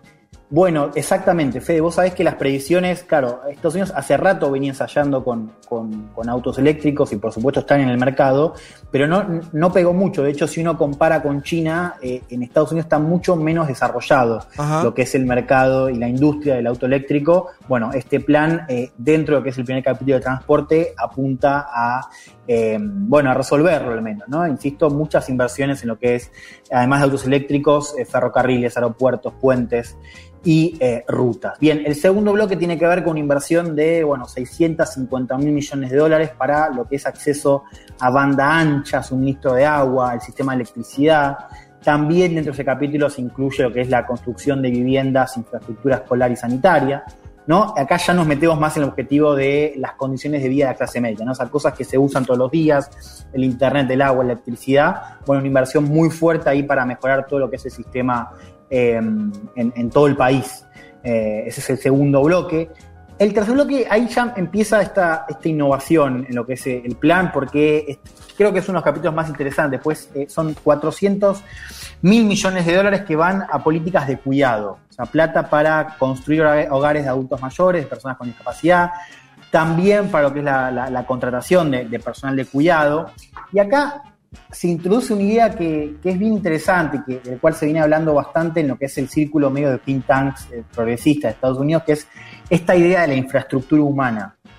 ¿Qué, qué es Eh, eso? Que, tiene que ver, o sea, la infraestructura humana lo incorpora las políticas de cuidado, ¿no? En esta visión, por eso se, se pone, se destina plata para cuidadores, para centros, eh, eh, incluso de infancia también, digo, mucha, mucha plata para, para, para infancia, porque un poco la idea que, que está detrás es que hay gente que no puede participar en el uso de infraestructura pública si no tiene ciertas necesidades y derechos cubiertos, ¿se entiende? O sea, una, una madre, por ejemplo, que no, que no tiene dónde dejar el hijo, no puede participar, esto es un ejemplo, por supuesto, Sí. de lo que es el uso de infraestructura pública. Entonces, acá se incorpora esta idea que, que es un poco más amplia, que creo que hay una innovación interesante ahí de ver Sí. qué es lo que se considera infraestructura o no. Así que hay mucha plata destinada a lo que son políticas de cuidado.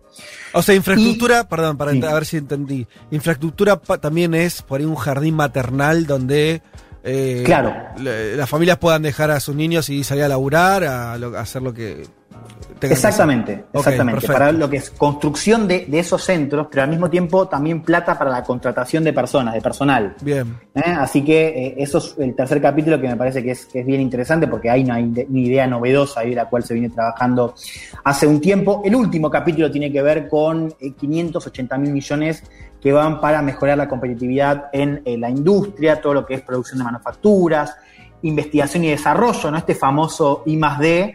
Vos fíjate acá van a invertir en lo que es eh, investigación y desarrollo más de 180 mil millones de dólares, lo que significa es la inversión más grande en la historia de Estados Unidos. O sea, nunca hubo una inversión tan grande eh, toda junta en lo que es eh, I más D, ¿no? lo cual es un, un concepto central para lo que para cuando se habla de la competencia con China. Sí, sí. Eh, de hecho, y acá vemos el otro ángulo, que es el ángulo geopolítico, ¿no? Biden vende también este plan Claro. como un punto de inflexión en la economía de Estados Unidos, pero también como un punto de inflexión en la competencia con China. No nos quedemos escuchemos. atrás, sería, ¿no? El- el- el- Mira, la exactamente. cita del El plan. tipo no solo dice no, no, no nos quedemos atrás, sino que dice con esto vamos a ganar. Y cuando lo veamos acá 50 años vamos a decir, este es el momento donde empezamos a ganar. Mm. Fíjate que, cuánta épica le pone a este anuncio. Vamos a escuchar eh, esta, esta segunda parte del anuncio de Biden, ahora más en clave geopolítica.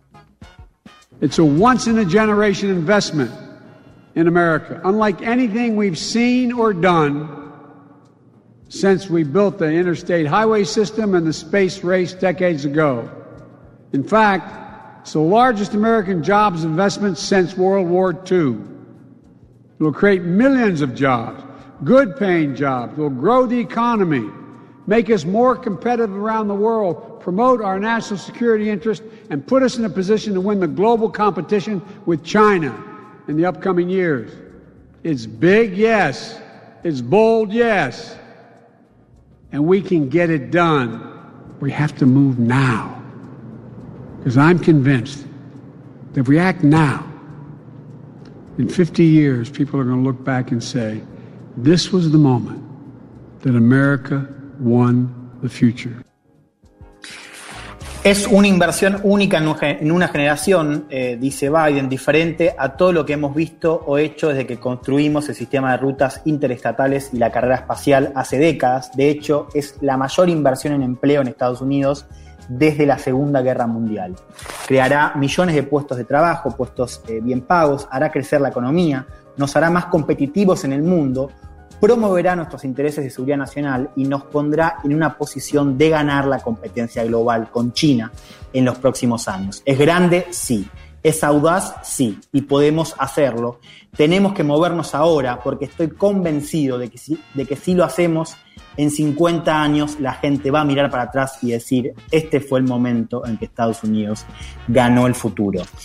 ¿Eh? Esto decía eh, Biden. en la Elman, me, presentación. me queda, me- perdón, te interrumpa, pero Sí. para- como para también acelerar un toque, me queda claro que tienen un montón de guita, me queda claro que los demócratas dicen, vamos a usar esta guita para esto, que es eh, una dirección opuesta a, lo que venía haciendo eh, Trump en los últimos años, obviamente, tal vez un poco más para atrás. Políticamente, ¿cómo es la cosa? O sea, eh, la decisión de Biden tiene mayoría de las cámaras y entonces ya está, pasa, es más complicado que eso. Bien, a ver, acá está la gran pregunta, ¿no? Es, cómo se va a aprobar este, este proyecto en el Congreso y de alguna manera también, atada a esa, es, es cuánto puede llegar a cambiar el proyecto con la rosca parlamentaria. Eh, o sea, ahí está la, la cuestión, digo. Yo creo que hay también un cálculo de presentar algo de esta manera, de esta magnitud, también pensando que aún si se recortan algunas cosas, igual sigue siendo un proyecto transformador. Pero la apuesta política es que se apruebe solamente con los votos demócratas, como viene haciendo el eh, Biden en otras cuestiones. A ver, eh, acá se repite un poco la fórmula que utilizó Biden cuando fue el, el paquete de estímulo de COVID, que se acuerdan, Biden había llamado al consenso bipartidario, finalmente lo termina aprobando por mayoría simple. Quiero decir, Biden vuelve a llamar a los republicanos a, a trabajar en conjunto, ¿no? Dice que los va a recibir, que los va a escuchar. Recordemos, los demócratas necesitan 10 votos republicanos para vencer lo que es el, el filibusteo, o sea, que es la técnica esta para demorar el voto por tiempo indefinido. ¿Se acuerdan? Lo, lo hemos charlado ahí en el programa. Sí. A ver, Sí. Hay otra opción que es, es por la cual pasó este proyecto de, de COVID, que es lo que se llama el, el proceso de reconciliación presupuestaria. El, el proceso este lo que permite es aprobar por mayoría simple las leyes que afectan al gasto público o a la recaudación fiscal. El truco es que vos tenés, o sea, primero que hay cosas que quedarían afuera, digo, hay regulaciones que quedarían afuera porque no afectan eh, directamente lo que es la recaudación fiscal o el gasto público, pero el grueso se podría pasar por, esta, por esta, este proceso de reconciliación presupuestaria. Ahora, también hay que entender que eh, eh, para que esto pase por mayoría simple, el partido tiene que estar unificado, lo cual no es del todo seguro, porque vos tenés una ala más moderada y está diciendo, bueno, esto quizás es un poco mucho, ¿no? O sea, demasiada plata, se están subiendo los impuestos, o sea, que, que- que- que- mu- digo, senadores que creen que eh, esto podría dañar eh, su- digo, la, el- la posición del partido en el interior del país. ¿no? Y después un ala más progresista que dice esto no es suficiente. O sea, hay un Claro. balance que el partido tiene que hacer para eh, aprobar esto. Eh, de hecho, ya los republicanos salieron a decir eh, por, voz de, Mi- de Mitch McConnell, que es el, líder de la minoría, en este caso republicano en el Senado, pero es ese gran actor a seguir también en este caso. McConnell ya salió a decir que así como está, el proyecto no, no va a pasar con votos republicanos. Eh, y después, como les decía, tenés el ala más progresista del Partido Demócrata, que si bien está celebrando este acuerdo, eh, dice que no es, no es suficiente. Si querés, escuchemos. Ahora, David, voy a poner el cuarto audio, que es el audio de, de Ocasio Cortés. Ah, a ver qué dice. Para entender un poco, Sí. digo, eh, cómo Irala más progresista está diciendo también, bueno, está muy bien, pero le falta. La A escuchamos a Ocasio Cortés. That 2.2 trillion, 2.25 over eight years, I have serious concerns that it's not enough to realize the very inspiring vision that Biden has advanced. And so I believe that those of us here, um, especially as progressives within the Democratic Party, we know that there is so much more opportunity here. And in order for us to realize this inspiring vision, we need to go way higher. Dice AO, bueno, esos 2.2 trillones de dólares durante 8 años, tengo serias preocupaciones de que no es suficiente para llevar a cabo la inspiradora visión que Biden está promoviendo. Así que creo que nosotros, y especialmente los progresistas dentro del Partido Demócrata, sabemos que hay una oportunidad mucho más grande que para materializar esta visión inspiradora tenemos que ir mucho más arriba. Yo creo que el problema no tiene tanto que ver con este ala progresista, sino en todo caso con que el ala más moderada esté de acuerdo. Claro. Eh, y, y ver también cómo, o sea, qué va a pasar eh, o, o cuánto va a quedar este proyecto después de la rosca. O sea, acá hay una primera conclusión que es que este proyecto, que es bien ambicioso, puede sufrir varias modificaciones hasta convertirse en ley. Porque, ¿no? Perdón, O sea, porque además Ocasio Cortés dice, bueno, eh, dos veces dice que, que es como una visión inspiradora. En el punto, en términos filosóficos, lo suscribe. ¿No? Entonces, Claro. más, eh, y, est- y- y está diciendo, bueno, pidamos más, pero la, pero se agarra de eso. Que era ba- bastante distinta a, lo que todo este sector pensaba de Biden antes de ganar las elecciones, ¿no? sí, totalmente. Digo, hay un apoyo. Hay un a- cambio ahí, ¿no? Hay, hay, Sí, hay sí, un eje sí. que se movió. Algo pasó. Bueno, es que nadie puede negar el alcance que tiene este proyecto. Digo, De- de- después hay que ver qué, pasa con la rosca y cuánto esto va a quedar, o sea, si se va a recortar en términos de ambiciones y alcance. Pero ya esta presentación, todo lo que es el, discurso, las referencias y, la cantidad de plata y, y de qué manera está dividida, yo creo que ahí hay una sorpresa, de, de lo, de lo- o al menos hay un reconocimiento, mejor dicho, de este ala a esta visión, como decías, que, que- que- que promueve Biden. Así que la primera conclusión acá es, bueno, ver cuánto este proyecto puede, puede modificarse, ¿no? Y si efectivamente se va a convertir en ley o no, por ahora todavía no está del todo claro. ¿Puede haber un Eh, debate empresarial, Juan? Te lo pregunto porque veo las cifras del impuesto a sociedades que está vinculado al proyecto. Y es hasta un 28%, ¿no? Con un tipo mínimo del 21%. Es, decir, es- es alta el, el gravamen. Y una tasa obligatoria del 15% para los ingresos contables de todas las firmas que cotizan en bolsa. Que me parece que es algo también muy progresivo en términos de lo que es un impuesto a, a las grandes empresas en los Estados Unidos. ¿Puede haber algún A ver. cambio ahí? ¿Negociaciones? A ver, ya empezaron a, a circular notas que, que hablan de esta idea de que se terminó la, la luna de miel entre el círculo empresarial eh, y Biden, ¿no? Y, Y sí, con la esos números sí. Partido Demócrata. Eh, efectivamente, a ver, acá tenés dos cosas. digo. Primero es ef- efectivamente estas caras que empiezan a aparecer, digo, una crítica muy fuerte de, de la Cámara de Comercio, ¿no? De Estados Unidos, justamente por esta, esta suba en el impuesto. Ahí volvemos, la respuesta de Biden es todo bien, pero esto sigue siendo menos que cuando gobernaba Obama. Claro, es un, ar- Digo, es un argumento fuerte. Si es que sirven los Claro. argumentos, a veces, a veces no sirve para esta gente, pero es un argumento. Claro. Trump eh, lo baja del 35 al 21. Ahora Qué Biden fiesta, amigo, subirlo. ¿eh? Del 35 al 21. Imagínate que fueron esos años para los empresarios ya. Bueno, claro. Y de- lo que dice Biden es, eh, eh, o sea, si, si ustedes ponen un, po- un poco más, nos va a ir mejor a todos, ¿no? O sea, ahí también hay un discurso muy en boga en estos tiempos donde se le, se le pide a los empresarios que, que paguen más impuestos, pero además para, para, para que esté mejor. Y además el mecanismo que introduce Biden es un mecanismo donde se les cobra eh, por dónde tienen los clientes, o sea, digo, a, las empresas. O sea, no ¿Cómo? se les puede cobrar. Intentan hacer, ah, intentan solucionar el problema que es, eh, digo, las empresas que se van cambiando de lugar, de origen, para Sí, no pagar impuestos. Sí. O sea, este es un sistema que se tributa por dónde están los clientes. Ah, perfecto. ¿no? Donde vos efectivamente le ven- vendés cosas. Claro, ahí, ahí es, un, cobras. es un cambio Bien. que no solamente es cuantitativo, sino cualitativo. Bueno, eso para muchos empresarios puede ser un problema. Como dice Juan, es cierto que hay críticas. Después hay otra cosa, que es este proyecto es tan grande, tan macro, que claro, están todos haciendo lobby. Y el lobby, recordemos, en Estados Unidos es una práctica mucho más eh, institucionalizada, digamos, a nadie le escandaliza. Entonces Sí. ahora tenés un montón de empresas que están afectadas por, por, este proyecto que eh, hacen lobby, o, empresas que quieren justamente ser afectadas. Entonces ahora vemos en estos pasillos no solo una rosca entre republicanos y demócratas, sino también empresas que quieren aprovechar para, de alguna manera, bueno, eh, lucrar también, ser incluidos de un modo con, con este megaproyecto de eh, infraestructura. Cierro con esto, Fede, Dale, ya para, sí, para cerramos, hacer la- columna. Sí. Un poco lo que decíamos, ¿no? O sea, es un caso testigo para seguir, ver de qué manera va a influir esto, si se aprueba, y vamos a ver cómo se aprueba, en esta discusión sobre, esta discusión programática, ¿no? Entre las izquierdas occidentales, de ver qué se puede hacer y qué no, un poco en línea con la columna que, que vos Sí. estás planteando en estas últimas semanas. Eh, es importante decir esto, que, que Biden, si bien hace más alusiones al tema de la clase media y, los sindicatos, hay un discurso de este cambio de paradigma, ¿no? De este fin de políticas de austeridad, digamos, no, no la llama así, pero uno, uno puede leer, ¿no? Este fin a, este consenso, bueno, neoliberal o como quieran llamarlo, ¿no? De políticas de, de austeridad, eh, que busca también atacar al menos una parte de estas demandas eh, de la base también de Trump, ¿no? De, estas clases medias, eh, justamente en ciudades como Pittsburgh, ¿no? Que fueron eh, corazones industriales de, la economía estadounidense de los 60, pero que después la empezaron a, pasar mal. Bueno, hay una idea de recuperar terreno con este tipo de, políticas y hay también un mensaje, como escuchábamos, de mejorar la posición de Estados Unidos en la competencia geopolítica contra China. ¿No? Pero bueno, al margen de esta negociación parlamentaria que se viene ahora y del impacto que va a tener el plan, que seguramente lo, veamos eh, a largo plazo, hay, y me parece que esto eh, eh,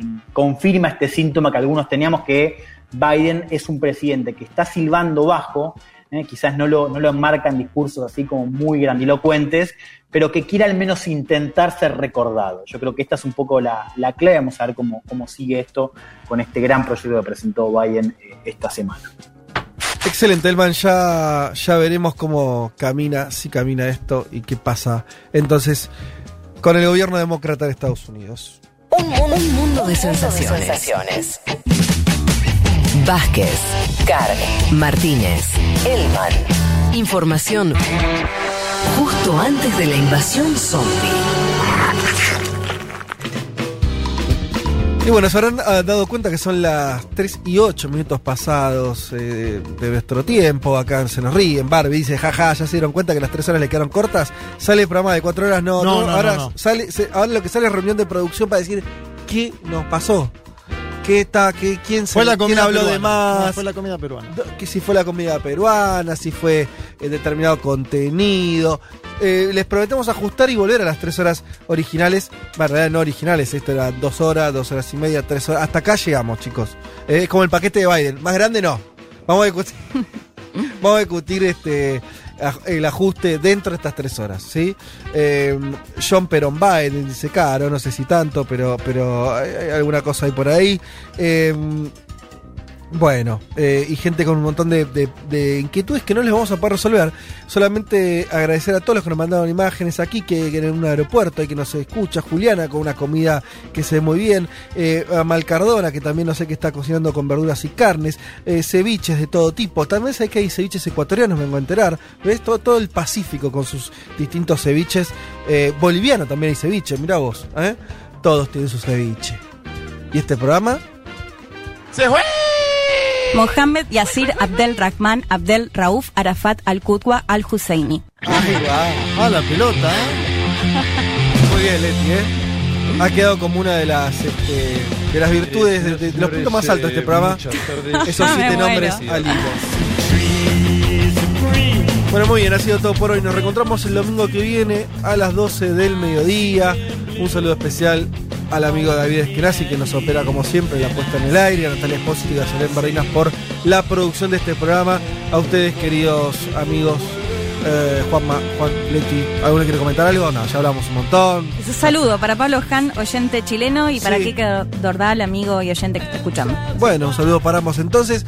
Como les decía, nos reencontramos el domingo que viene a las 12 del mediodía. Tengan un buen fin de semana, lo que queda de. Chau.